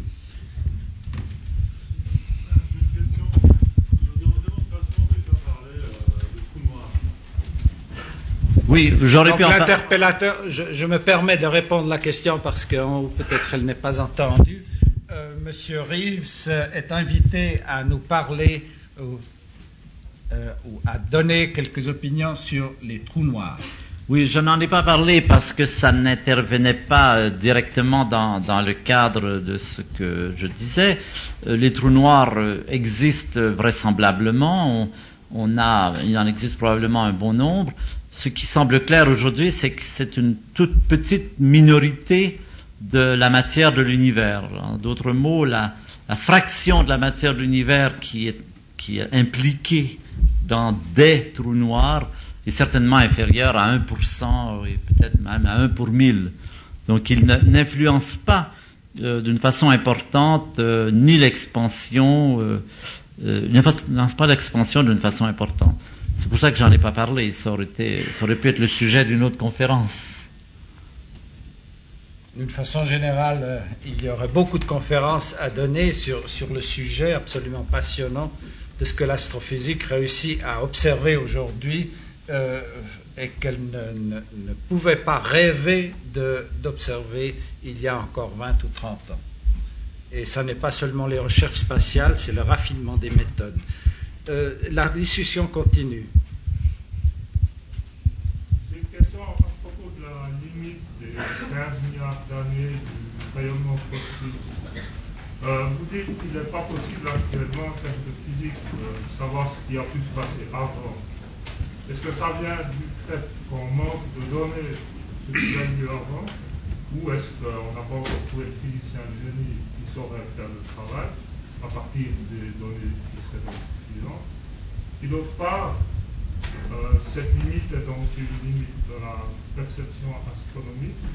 Dans quelle mesure est-ce qu'on peut penser qu'elle va peut-être chamboulée complètement avant longtemps par des appareils qui nous feraient voir ce qu'il y a il y a à 30 milliards d'années-lumière, donc il y a 30 milliards, ou toute autre distance. Oui, alors la, la raison pour laquelle on est bloqué, elle est double. D'une part parce que nous n'avons pas d'observation et d'autre part parce que nous n'avons pas de théorie. Ça fait beaucoup. Alors, ces observations, euh, les observations intéressantes aujourd'hui pour euh, le passé lointain de l'univers ne se font plus euh, seulement avec les observatoires, mais presque surtout avec les accélérateurs. Pourquoi? Parce que, par exemple, si vous voulez utiliser, euh, étudier l'univers quand la température était, par exemple, de 10 puissance 16 degrés, alors 10 puissance 16 degrés, ça correspond à une énergie de 10 puissance 12 électronvolts, 1000 milliards d'électronvolts. Et ça, c'est l'énergie des, des accélérateurs comme celui du CERN ou celui de Chicago.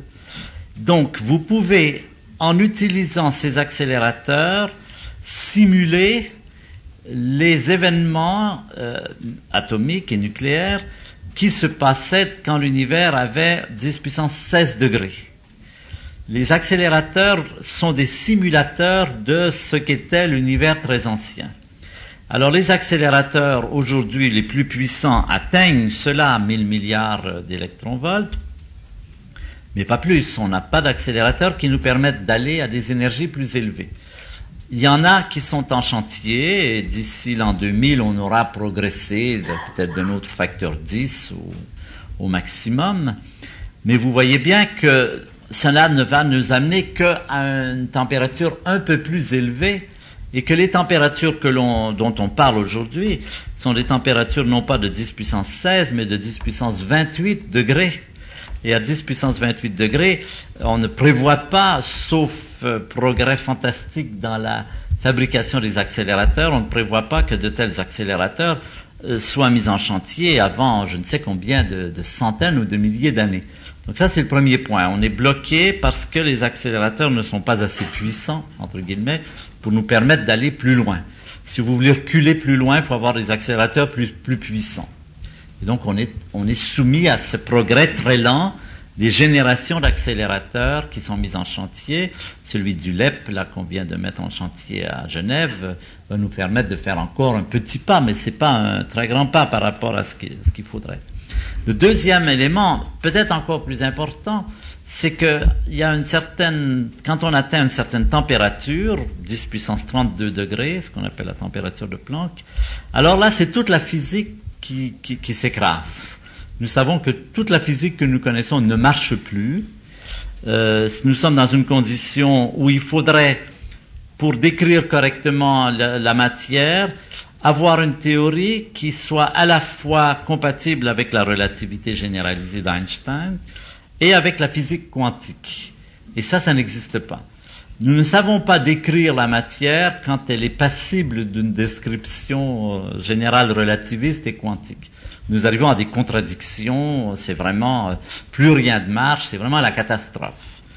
Les, même les notions traditionnelles de temps et d'espace ne marchent plus. Et il y a beaucoup de physiciens qui travaillent aujourd'hui à essayer de créer de nouveaux contextes théoriques qui permettraient de, de, de décrire la matière soumise à des conditions aussi extrêmes. Et cela, cela s'appelle des théories de, de supersymétrie, de supergravité, de supercorde. Vous en entendez parler. Superstring theory, c'est la grande mode en physique aujourd'hui. Il y a beaucoup, il y a toute une batterie de physiciens qui travaillent à cela, mais personne ne sait si ces théories vont fonctionner. Pour l'instant, ce sont des programmes de travail qui demanderont, et c'est extrêmement difficile, ça demande d'introduire des chapitres de mathématiques complets qu'on n'avait pas l'habitude de voir en physique, et c'est de la physique en train de se faire. Alors, pour répondre à votre autre question, je ne peux absolument pas dire ce que sera l'avenir. Ce qu'on sait, c'est qu'il y a 30 ans, on était loin de pouvoir euh, aller reculer aussi loin qu'aujourd'hui et qu'on espère que la, les recherches et surtout les découvertes et les connaissances vont progresser puisque ça marche bien depuis euh, assez longtemps, on pense que ça va continuer à bien marcher, mais on ne peut dire que des généralités comme celle-là. Est-ce qu'il ne faudrait pas aussi euh, souligner que euh, la, question de 30 milliards d'années plutôt que de 15 euh, n'est pas permise en physique du fait qu'il n'y a pas linéarité dans, dans l'extrapolation du temps, mais entre le moment où s'est formé ce que nous appelons aujourd'hui le rayonnement fossile, quand la température était de l'ordre de 10 000 degrés, et le moment où euh, il y avait deux, 10 puissance 32 euh, degrés, eh bien, euh, le, décalage de ces deux événements se mesure en fractions de secondes ou de minutes, n'est-ce pas? Euh, Donc, au-delà, ça ne se continue pas de façon linéaire, mais tout simplement, la question n'est pas permise. C'est opaque. Il y, a, un, mur à 30 millions d'années, c'est que l'univers devient opaque. Il est trop dense. il est opaque aux photons. Les photons peuvent plus venir parce qu'ils sont absorbés. C'est exactement ce qui se passe quand vous regardez le soleil, par exemple. Vous savez que le soleil est plein de lumière, mais vous ne pouvez pas voir le centre du soleil. Pourquoi? Parce que la matière du soleil est opaque. Tout ce que vous pouvez voir, c'est la surface du soleil. Mais bien qu'il y ait beaucoup plus de lumière dans le soleil qu'à l'extérieur, vous ne pouvez pas la voir. Parce que la lumière ne peut pas vous arriver d'un seul coup. Elle, est absorbée, réémise de nombreuses fois. C'est ce qui se passe aussi quand vous reculez vers ces 15 milliards d'années, c'est que l'univers devient extrêmement opaque. Et il est très difficile de progresser pour cette raison-là. Mais j'ai peut-être deux notions, alors je pensais à la, à la distance 15 milliards d'années au sens astronomique, où, sauf erreur, les quasars les plus lointains observés sont à peu près à ce nombre d'années-lumière-là, si ça, ça correspond à un nombre d'années Les quasars les plus lointains sont à peu près à 12 milliards d'années-lumière. Et euh, quand vous reculez un peu plus loin, il n'y a plus de quasars, justement. Il n'y a plus de galaxies, il n'y a plus d'étoiles. Vous avez cette purée dont j'ai parlé. Puis encore plus loin, la purée est opaque. Vous voyez plus rien.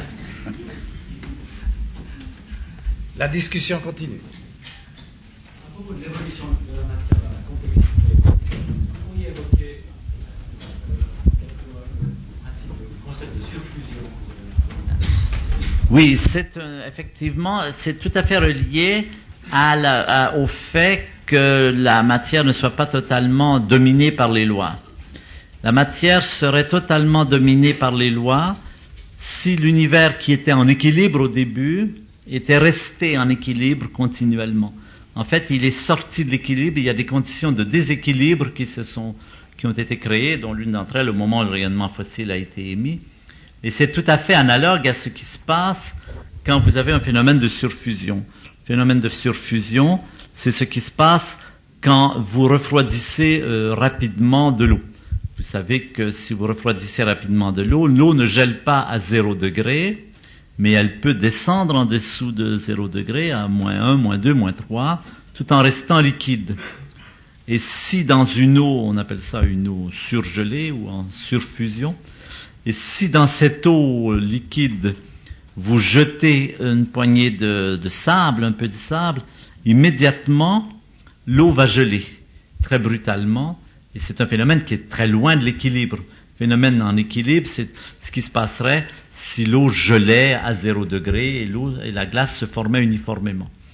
Dans le cas où vous jetez du sable ou dans le cas où vous refroidissez très vite un liquide qui a énormément, un liquide saturé de sel, par exemple de l'eau salée que vous refroidissez très vite, au lieu de former un gros cristal de sel, si vous allez former des aiguilles. Et vous avez déjà vu, le givre en est un exemple, par exemple, les aiguilles qui se forment dans- une eau qui est en train de déposer son sel. Et ce givre, ces aiguilles sont extrêmement différentes à chaque fois.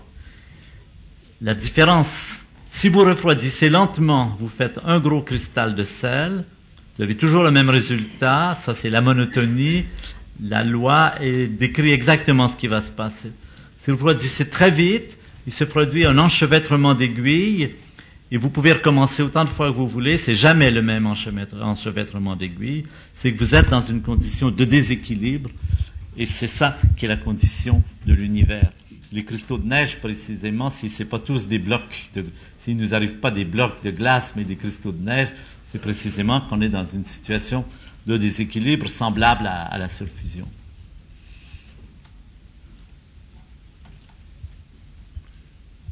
D'autres questions, s'il vous plaît. Une petite question très naïve. Cette corpusculisation dont vous parlez progressive de l'univers depuis 15 milliards d'années, est-ce que, au fond, les forces de gravitation électromagnétique dont vous avez parlé suffisent à expliquer pourquoi, tout d'un coup, qu'est-ce qui s'est passé qui a changé Quelle est la dynamique de ce changement Où la situer pour un physicien? C'est-à-dire pourquoi on est passé d'un univers désorganisé à un univers organisé? Eh bien, bon, ça c'est une question qui est dans laquelle la, réponse n'est pas simple et elle fait intervenir énormément d'éléments. J'ai signalé euh, jusqu'ici deux éléments, l'un d'entre eux étant l'existence de ces forces. Nous savons qu'il existe quatre forces dans la nature. Pourquoi? On ne sait pas très bien. Ça fait partie des choses qu'on observe, qu'on répertorie Vous savez, le physicien est un peu dans la position du, botaniste au XVe siècle qui allait sur le terrain et qui disait, voilà, il y a une pervenche, il y a une, il y a une giroflée, et puis il faisait son herbier. Le physicien, il dit, ben voilà, il y a la force nucléaire, il y a la force électromagnétique. Alors il essaie de faire des unifications, et c'est un grand programme aujourd'hui de montrer que certaines forces sont des aspects différents d'une seule force ou de plusieurs forces. Ces programmes marchent plus ou moins bien, en tout cas, mais ce qui est certain, c'est qu'il y a d'abord cela. Nous observons qu'il y a des forces, nous observons qu'il y a des particules, nous mesurons la, masse de l'électron, mais personne n'a la moindre idée de pourquoi l'électron a la masse qu'il a et pourquoi il est plus léger que le proton et pourquoi la différence, pourquoi le proton est très exactement 1836 fois plus lourd que l'électron. Et ça, c'est très frustrant pour un physicien. Il aime bien donner des réponses, en tout cas des ordres de grandeur, mais là il a un chiffre très précis hein, dont il n'a pas la moindre idée de, de ce que c'est. Donc il y a d'abord, euh, on fait un répertoire de ce qu'il y a, et nous, nous avons donc découvert qu'il y a des forces, mais ce n'est pas suffisant, parce que s'il n'y avait que ces forces, et si ces forces étaient dans un contexte d'équilibre, elles n'auraient pas produit ce qu'elles ont produit, elles auraient produit un univers monotone. Pourquoi? Parce que la force nucléaire, son rêve, c'est de faire du fer, FER. C'est ça qu'elle fait quand elle, on a, elle a la possibilité d'aller jusqu'au bout de ses capacités. Et donc, si on la laissait à elle-même, si on lui donnait carte blanche, l'univers serait composé seulement de fer, ce qui serait pas du tout ce que nous avons et ce qui serait monotone à nouveau. La force de gravité, son rêve, c'est de faire des trous noirs. Si vous la laissez faire, elle vous transforme toutes les étoiles en trous noirs. Et la force électromagnétique, son rêve, c'est de faire ce qu'on appelle des structures nobles, des gaz rares, de l'hélium, euh, des molécules avec des couches fermées. Et pourtant, elles ne, les, ces forces ont agi, manifestement, puisqu'autrement il n'y aurait pas d'atomes et pas d'étoiles, mais elles n'ont pas pu aller au bout de leurs aspirations.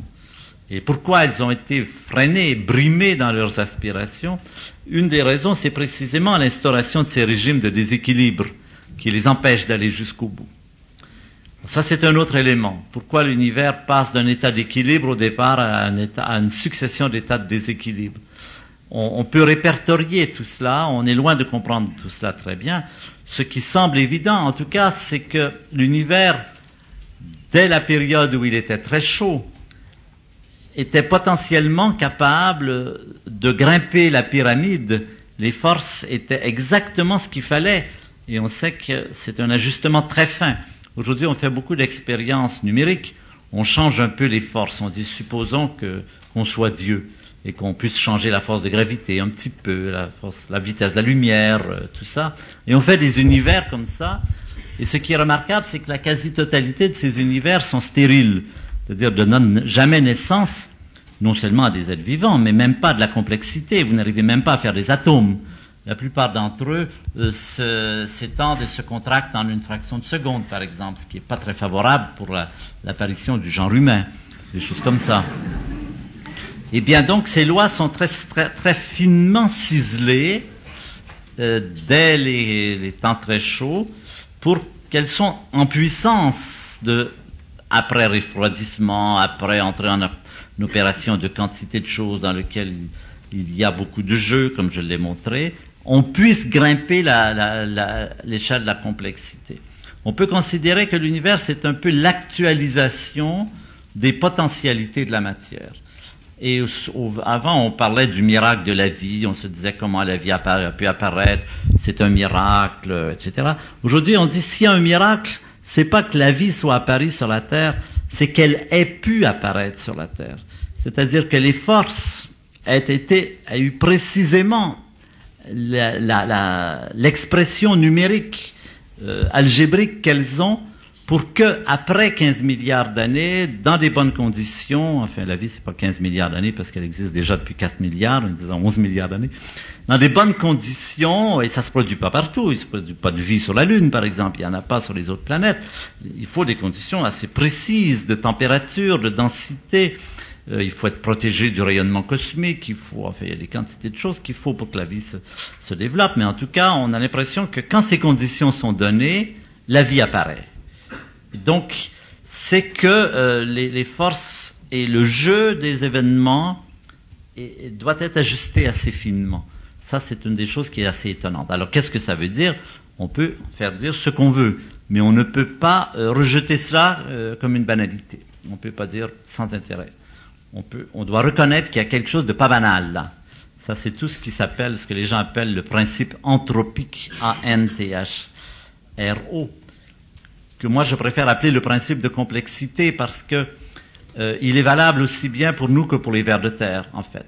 C'est un peu de chauvinisme de penser que tout ça avait été préparé pour nous, parce que les vers de terre pourraient dire la même chose, mais ils pourraient dire mais il faut les mêmes conditions et la même ciselement des forces pour produire un ver de terre, une baleine, un coucou à, gorge rubis ou, euh, ou un être humain.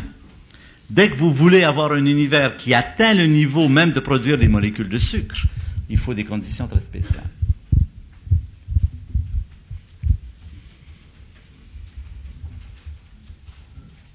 Oui? Le a fallu 11 milliards d'années pour créer des êtres vivants sur la Terre, on arrive à une époque charnière où peut-être la nature a produit des êtres vivants capables de s'autodétruire. Alors est-ce qu'il y a, il n'y a pas un paradoxe de la nature elle-même qui arriverait à, à la boucle Oui, effectivement. Des fois, on peut, j'ai l'impression que la nature euh, joue à l'apprenti sorcier. Elle, elle n'arrête pas, elle est très inventive et elle n'arrête pas de produire des choses nouvelles. On le, on le voit bien dans cette euh, complexité. Et elle a l'air d'être, elle a l'air d'être totalement indifférente aux catastrophes que cela peut engendrer. C'est-à-dire que, par exemple, quand elle a créé les premiers atomes, c'était pas un très grand risque. Quand elle a créé les premières cellules, c'était pas un très grand risque non plus.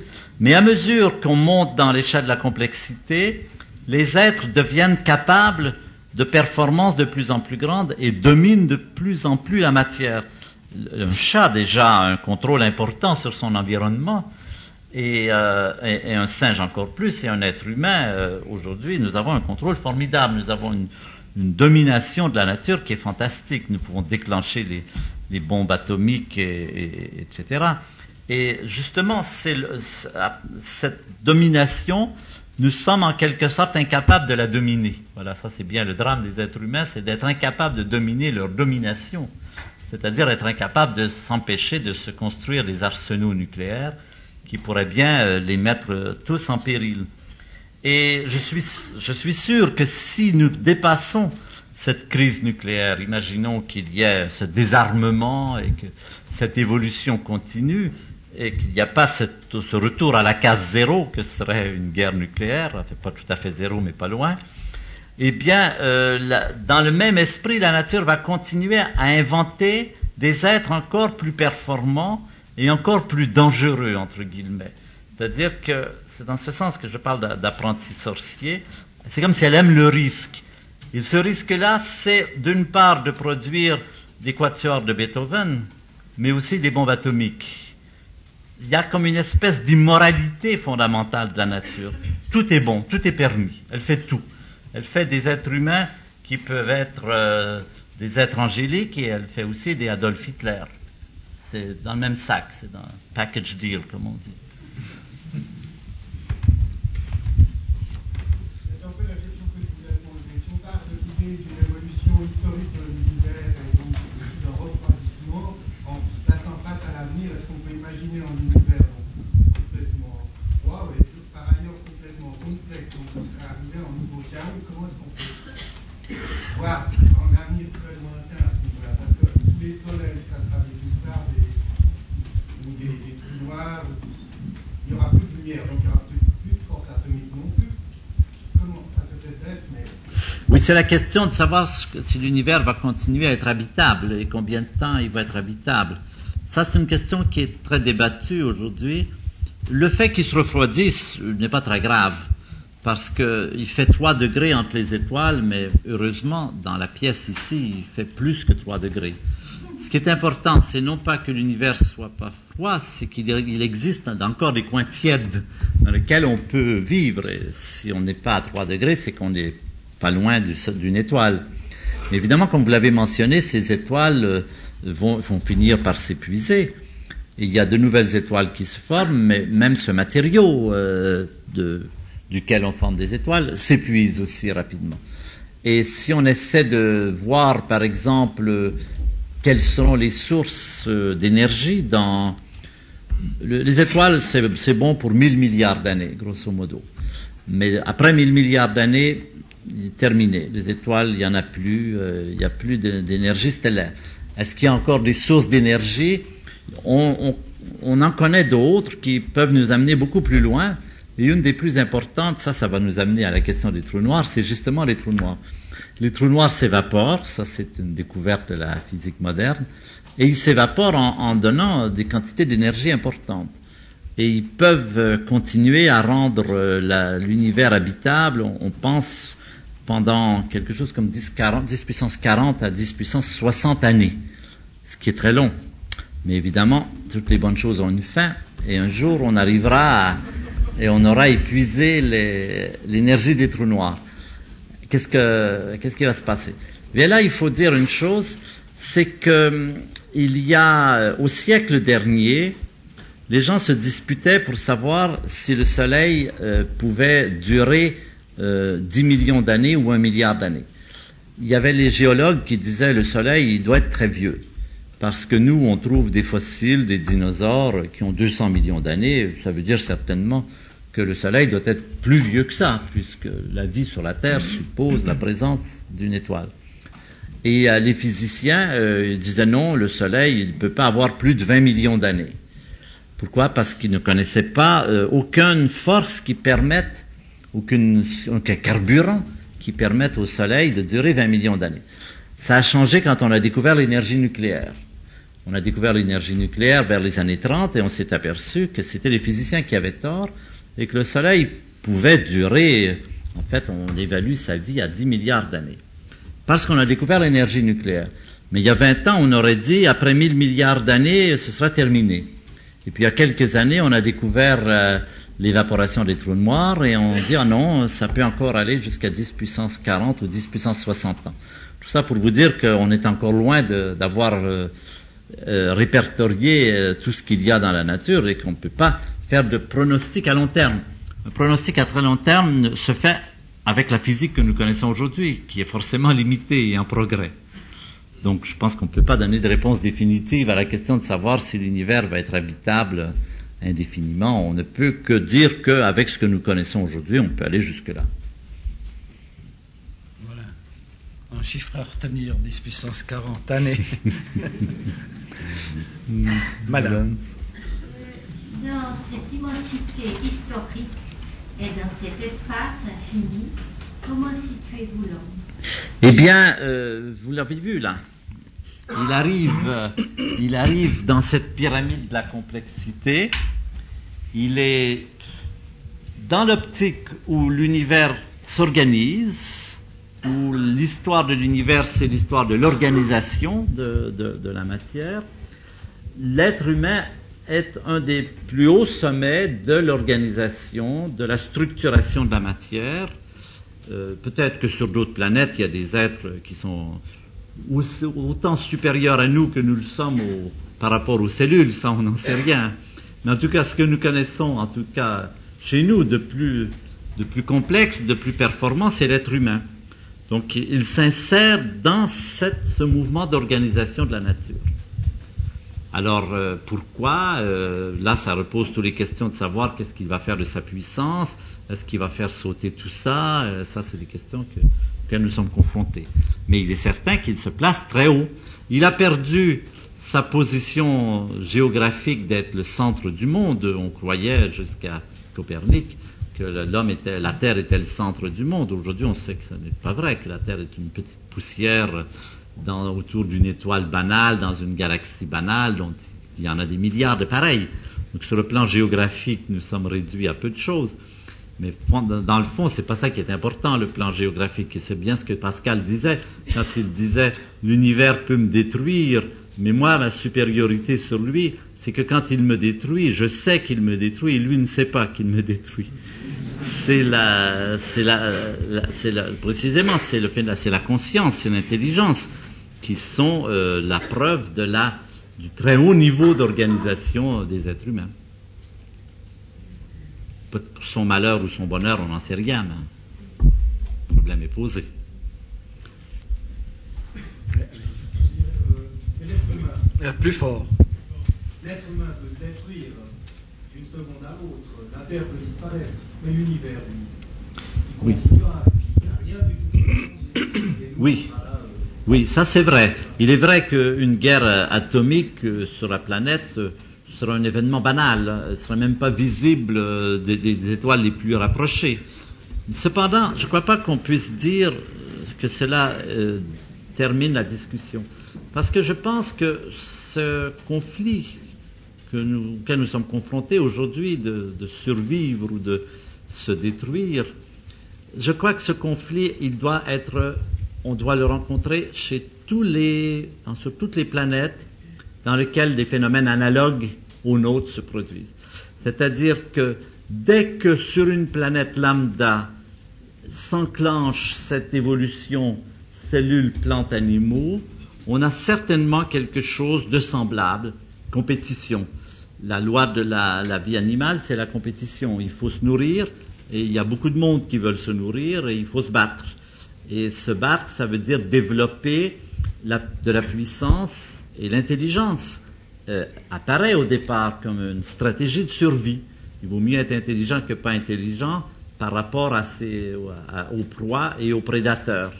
Et je pense que cette optique dans laquelle nous sommes d'avoir développé cet armement grâce à cette intelligence et tout cela, je pense que ce même phénomène se produit probablement chaque fois que dans l'univers, une civilisation atteint un niveau très avancé. Et ce- cet examen de passage que nous sommes en train de passer, c'est-à-dire pouvons-nous coexister avec notre puissance, je pense, c'est une opinion, mais que cet examen a probablement été déjà rencontré des quantités de fois. Et que peut-être y a-t-il des quantités de planètes qui sont aujourd'hui des, des- champs de ruines, de débris radioactifs, parce que des gens ne sont n'ont pas réussi à le passer et que peut-être, espérons, il y a d'autres planètes où ça a été passé. Enfin, on ne peut que spéculer, mais je ne crois pas que ce soit un phénomène isolé. Je crois que c'est dans la dynamique de cette euh, montée de la complexité, parce qu'à partir d'ici, la compétition et les stratégies de survie jouent un rôle fondamental. Et ça, ça vient du fait que, alors que les atomes sont immortels, prenez un atome, vous le mettez là, il bouge pas, et vous revenez un million d'années plus tard, il est toujours là. C'est pas un atome radioactif. Eh bien, ce n'est pas le cas pour les êtres vivants. Les êtres vivants sont obligés d'échanger pour rester à leur, à leur échelon. Si vous prenez un être vivant et que vous l'enfermez, il dégringole, c'est-à-dire qu'il meurt. C'est-à-dire que pour rester à notre niveau de complexité, il faut échanger. Échanger avec l'extérieur, ça veut dire recevoir de la lumière, de la chaleur, de la nourriture, enfin, et rejeter des produits. Nous sommes dépendants de l'extérieur, contrairement aux, systèmes inférieurs qui sont indépendants. Nous sommes dépendants. Et cette dépendance, c'est là qu'est est le problème. C'est que si vous êtes dépendant, il faut vous nourrir, et vous n'êtes pas tout seul à vouloir vous nourrir. Et ça, c'est le départ de la compétition, sélection naturelle, stratégie de survie, euh, stratégie de guerre, et, etc. Et qui mène éventuellement à la bombe atomique. Je crois, de- je crois, je crois que c'est un sens unique, que vous êtes plus ou moins confronté à cela. Mais ça peut, c'est discutable, bien sûr. Monsieur Vito, encore une fois. Est-ce que vous pouvez expliquer la contradiction apparente qui existe quand cette façon progressive de la de la chaîne, le principe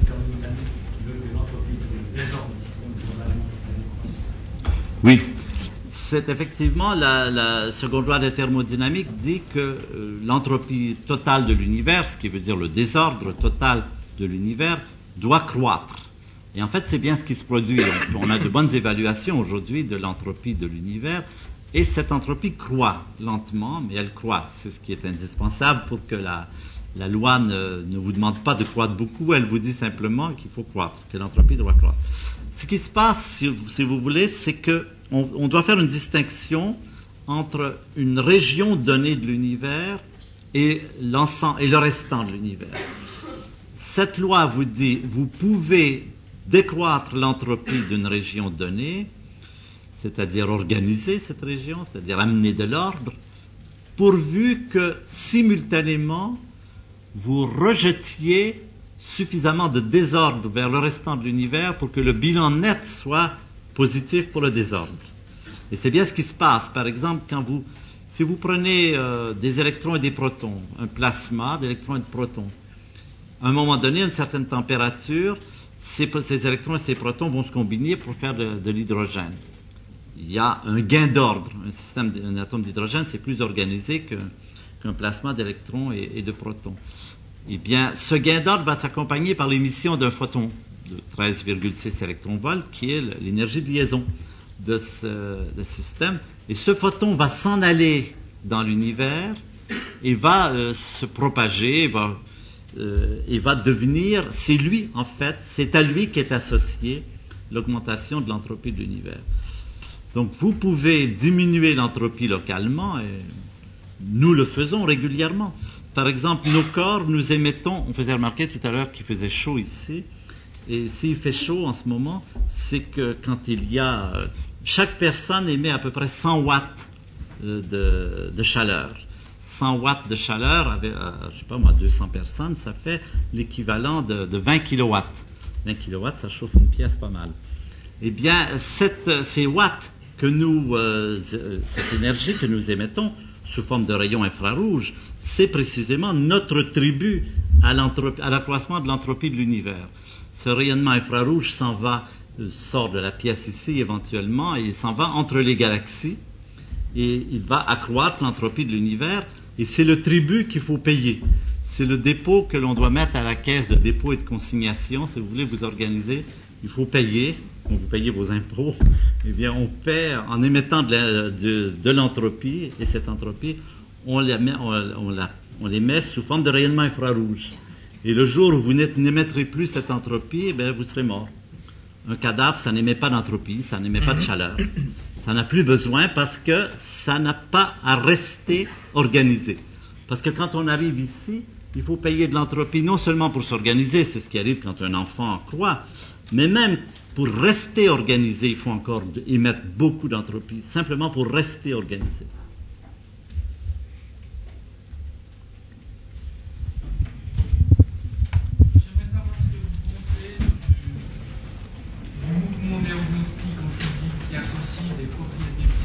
Déjà au niveau particulier,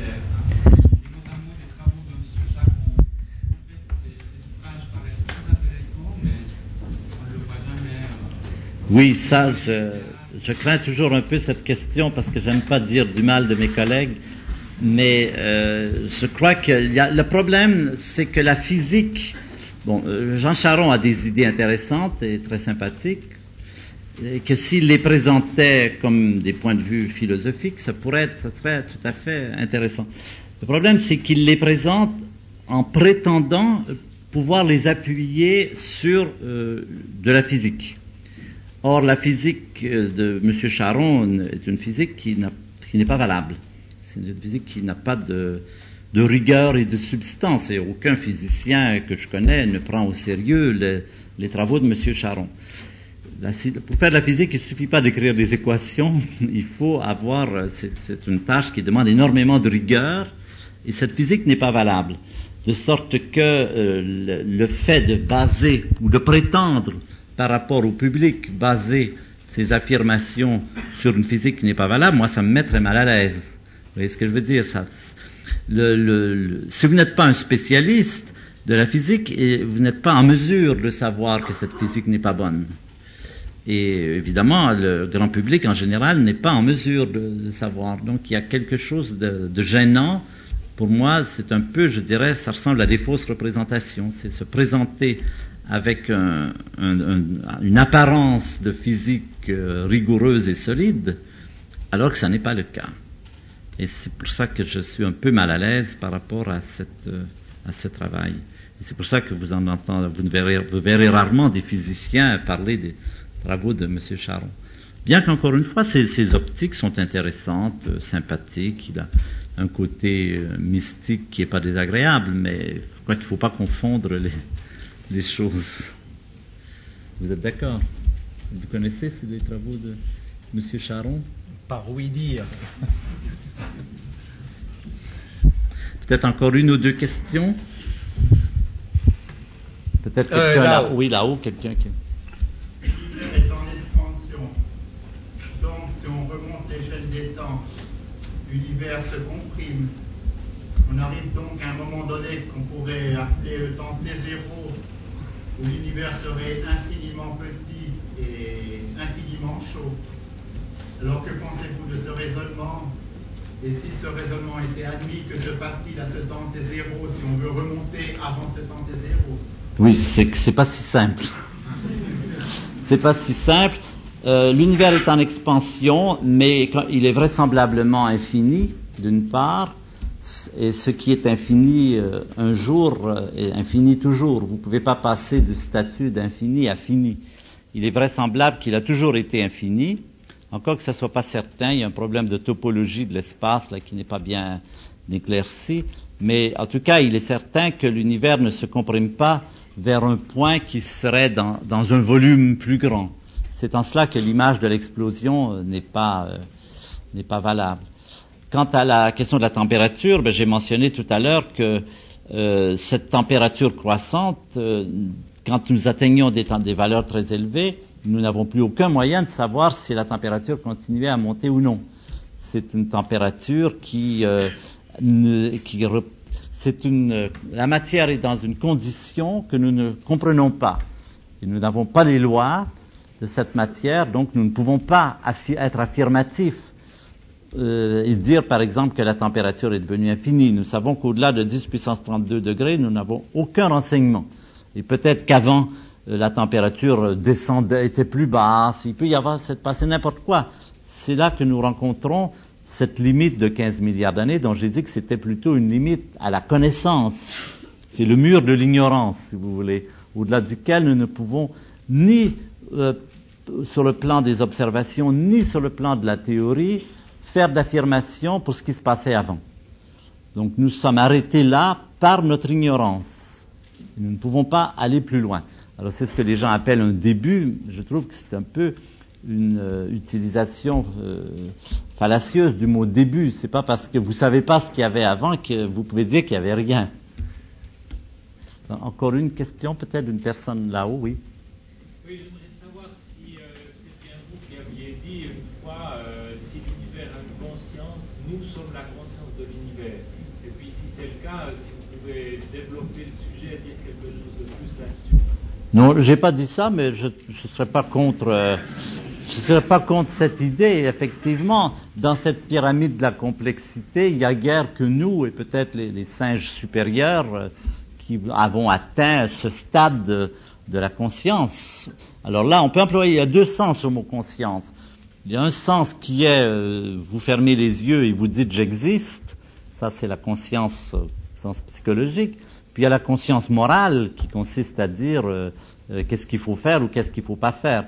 Et là aussi, d'une certaine façon, nous sommes impliqués, justement parce que selon ce que nous ferons ou nous ne ferons pas, euh, cette évolution pourrait, euh, en tout cas sur la Terre et probablement ailleurs, avoir une, allure très différente. Par exemple, si les êtres humains s'autodétruisent, ça va changer des choses d'une façon très importante. Donc ce- la conscience morale des êtres humains est impliquée aussi. Les, atomes n'ont pas besoin d'avoir de conscience parce que de toute façon ils sont immortels. Puis les animaux inférieurs, ils en ont, même s'ils avaient une conscience, ils sont jamais en grand péril, ils se menacent pas eux-mêmes. Il n'y a qu'au niveau supérieur qu'on commence à se menacer, à se menacer d'une façon importante. Et ça fait pas tellement longtemps qu'on se menace de façon importante. Parce que même euh, Jules César, qui était pourtant un grand guerrier, n'est jamais arrivé à menacer l'humanité. Les armes romaines, et même Napoléon, ne pouvaient pas en aucun cas penser exterminer l'humanité. Ça n'est que depuis une vingtaine, une trentaine d'années que nous sommes en mesure d'envisager la possibilité d'une extermination de l'humanité, que ce soit par la radioactivité ou par les guerres bactériologiques ou par les guerres chimiques. Aujourd'hui, il n'est pas impossible qu'une guerre généralisée extermine l'humanité. C'est pas certain non plus, mais quand vous entrez dans ces, c'est comme la météorologie, vous entrez dans les possibilités difficiles à calculer, mais euh, ça pourrait très bien se passer. il y a des scénarios pas du tout irréalistes dans lesquels un échange nucléaire de 10 000 mégatonnes de chaque côté euh, laisserait pas un être humain. On sera un peu soumis à la météorologie là. Il faudra avoir de bonnes conditions pour que ça se produise. En fait, c'est pas exclu. Donc, en ce sens, on pourrait dire ça. Je pense qu'on pourrait dire à la fois que nous sommes euh, les éléments qui ont la conscience et qui ont aussi la conscience morale, dont le, le sens la conscience morale est impliqué dans l'avenir, non pas de l'univers, l'univers il va continuer à exister, mais de la complexité en tout cas. De la complexité dans l'univers, oui, certainement. Peut-être, Voilà, il le temps. Attendez, je voudrais dire une chose avant de. C'est euh, bon pour la signature de livre. Je vais vous demander deux choses. En général, euh, les gens me demandent euh, voulez-vous mettre à ma fille ou à mon fils? Je le fais avec plaisir quand il n'y a pas beaucoup de monde. Euh, Quand il y a beaucoup de monde, je ne peux mettre que mon nom. Je le regrette. La deuxième chose, c'est qu'il y a vers la page 3 ou 4, il y a toujours une page de dédicace où je, mets mon nom. Alors c'est plus rapide si vous tournez le livre euh, à la page dédicace. Je ne suis pas obligé de feuilleter moi-même. Merci. Ah, bon. Nous avons tous été.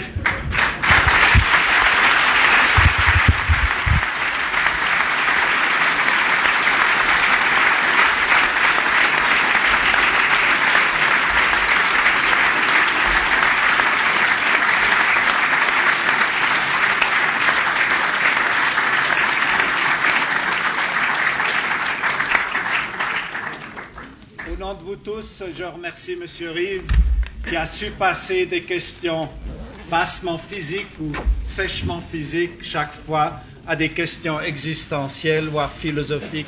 C'était extrêmement charmant. Nous, vous en remercions. Et rendez-vous dehors pour les signatures.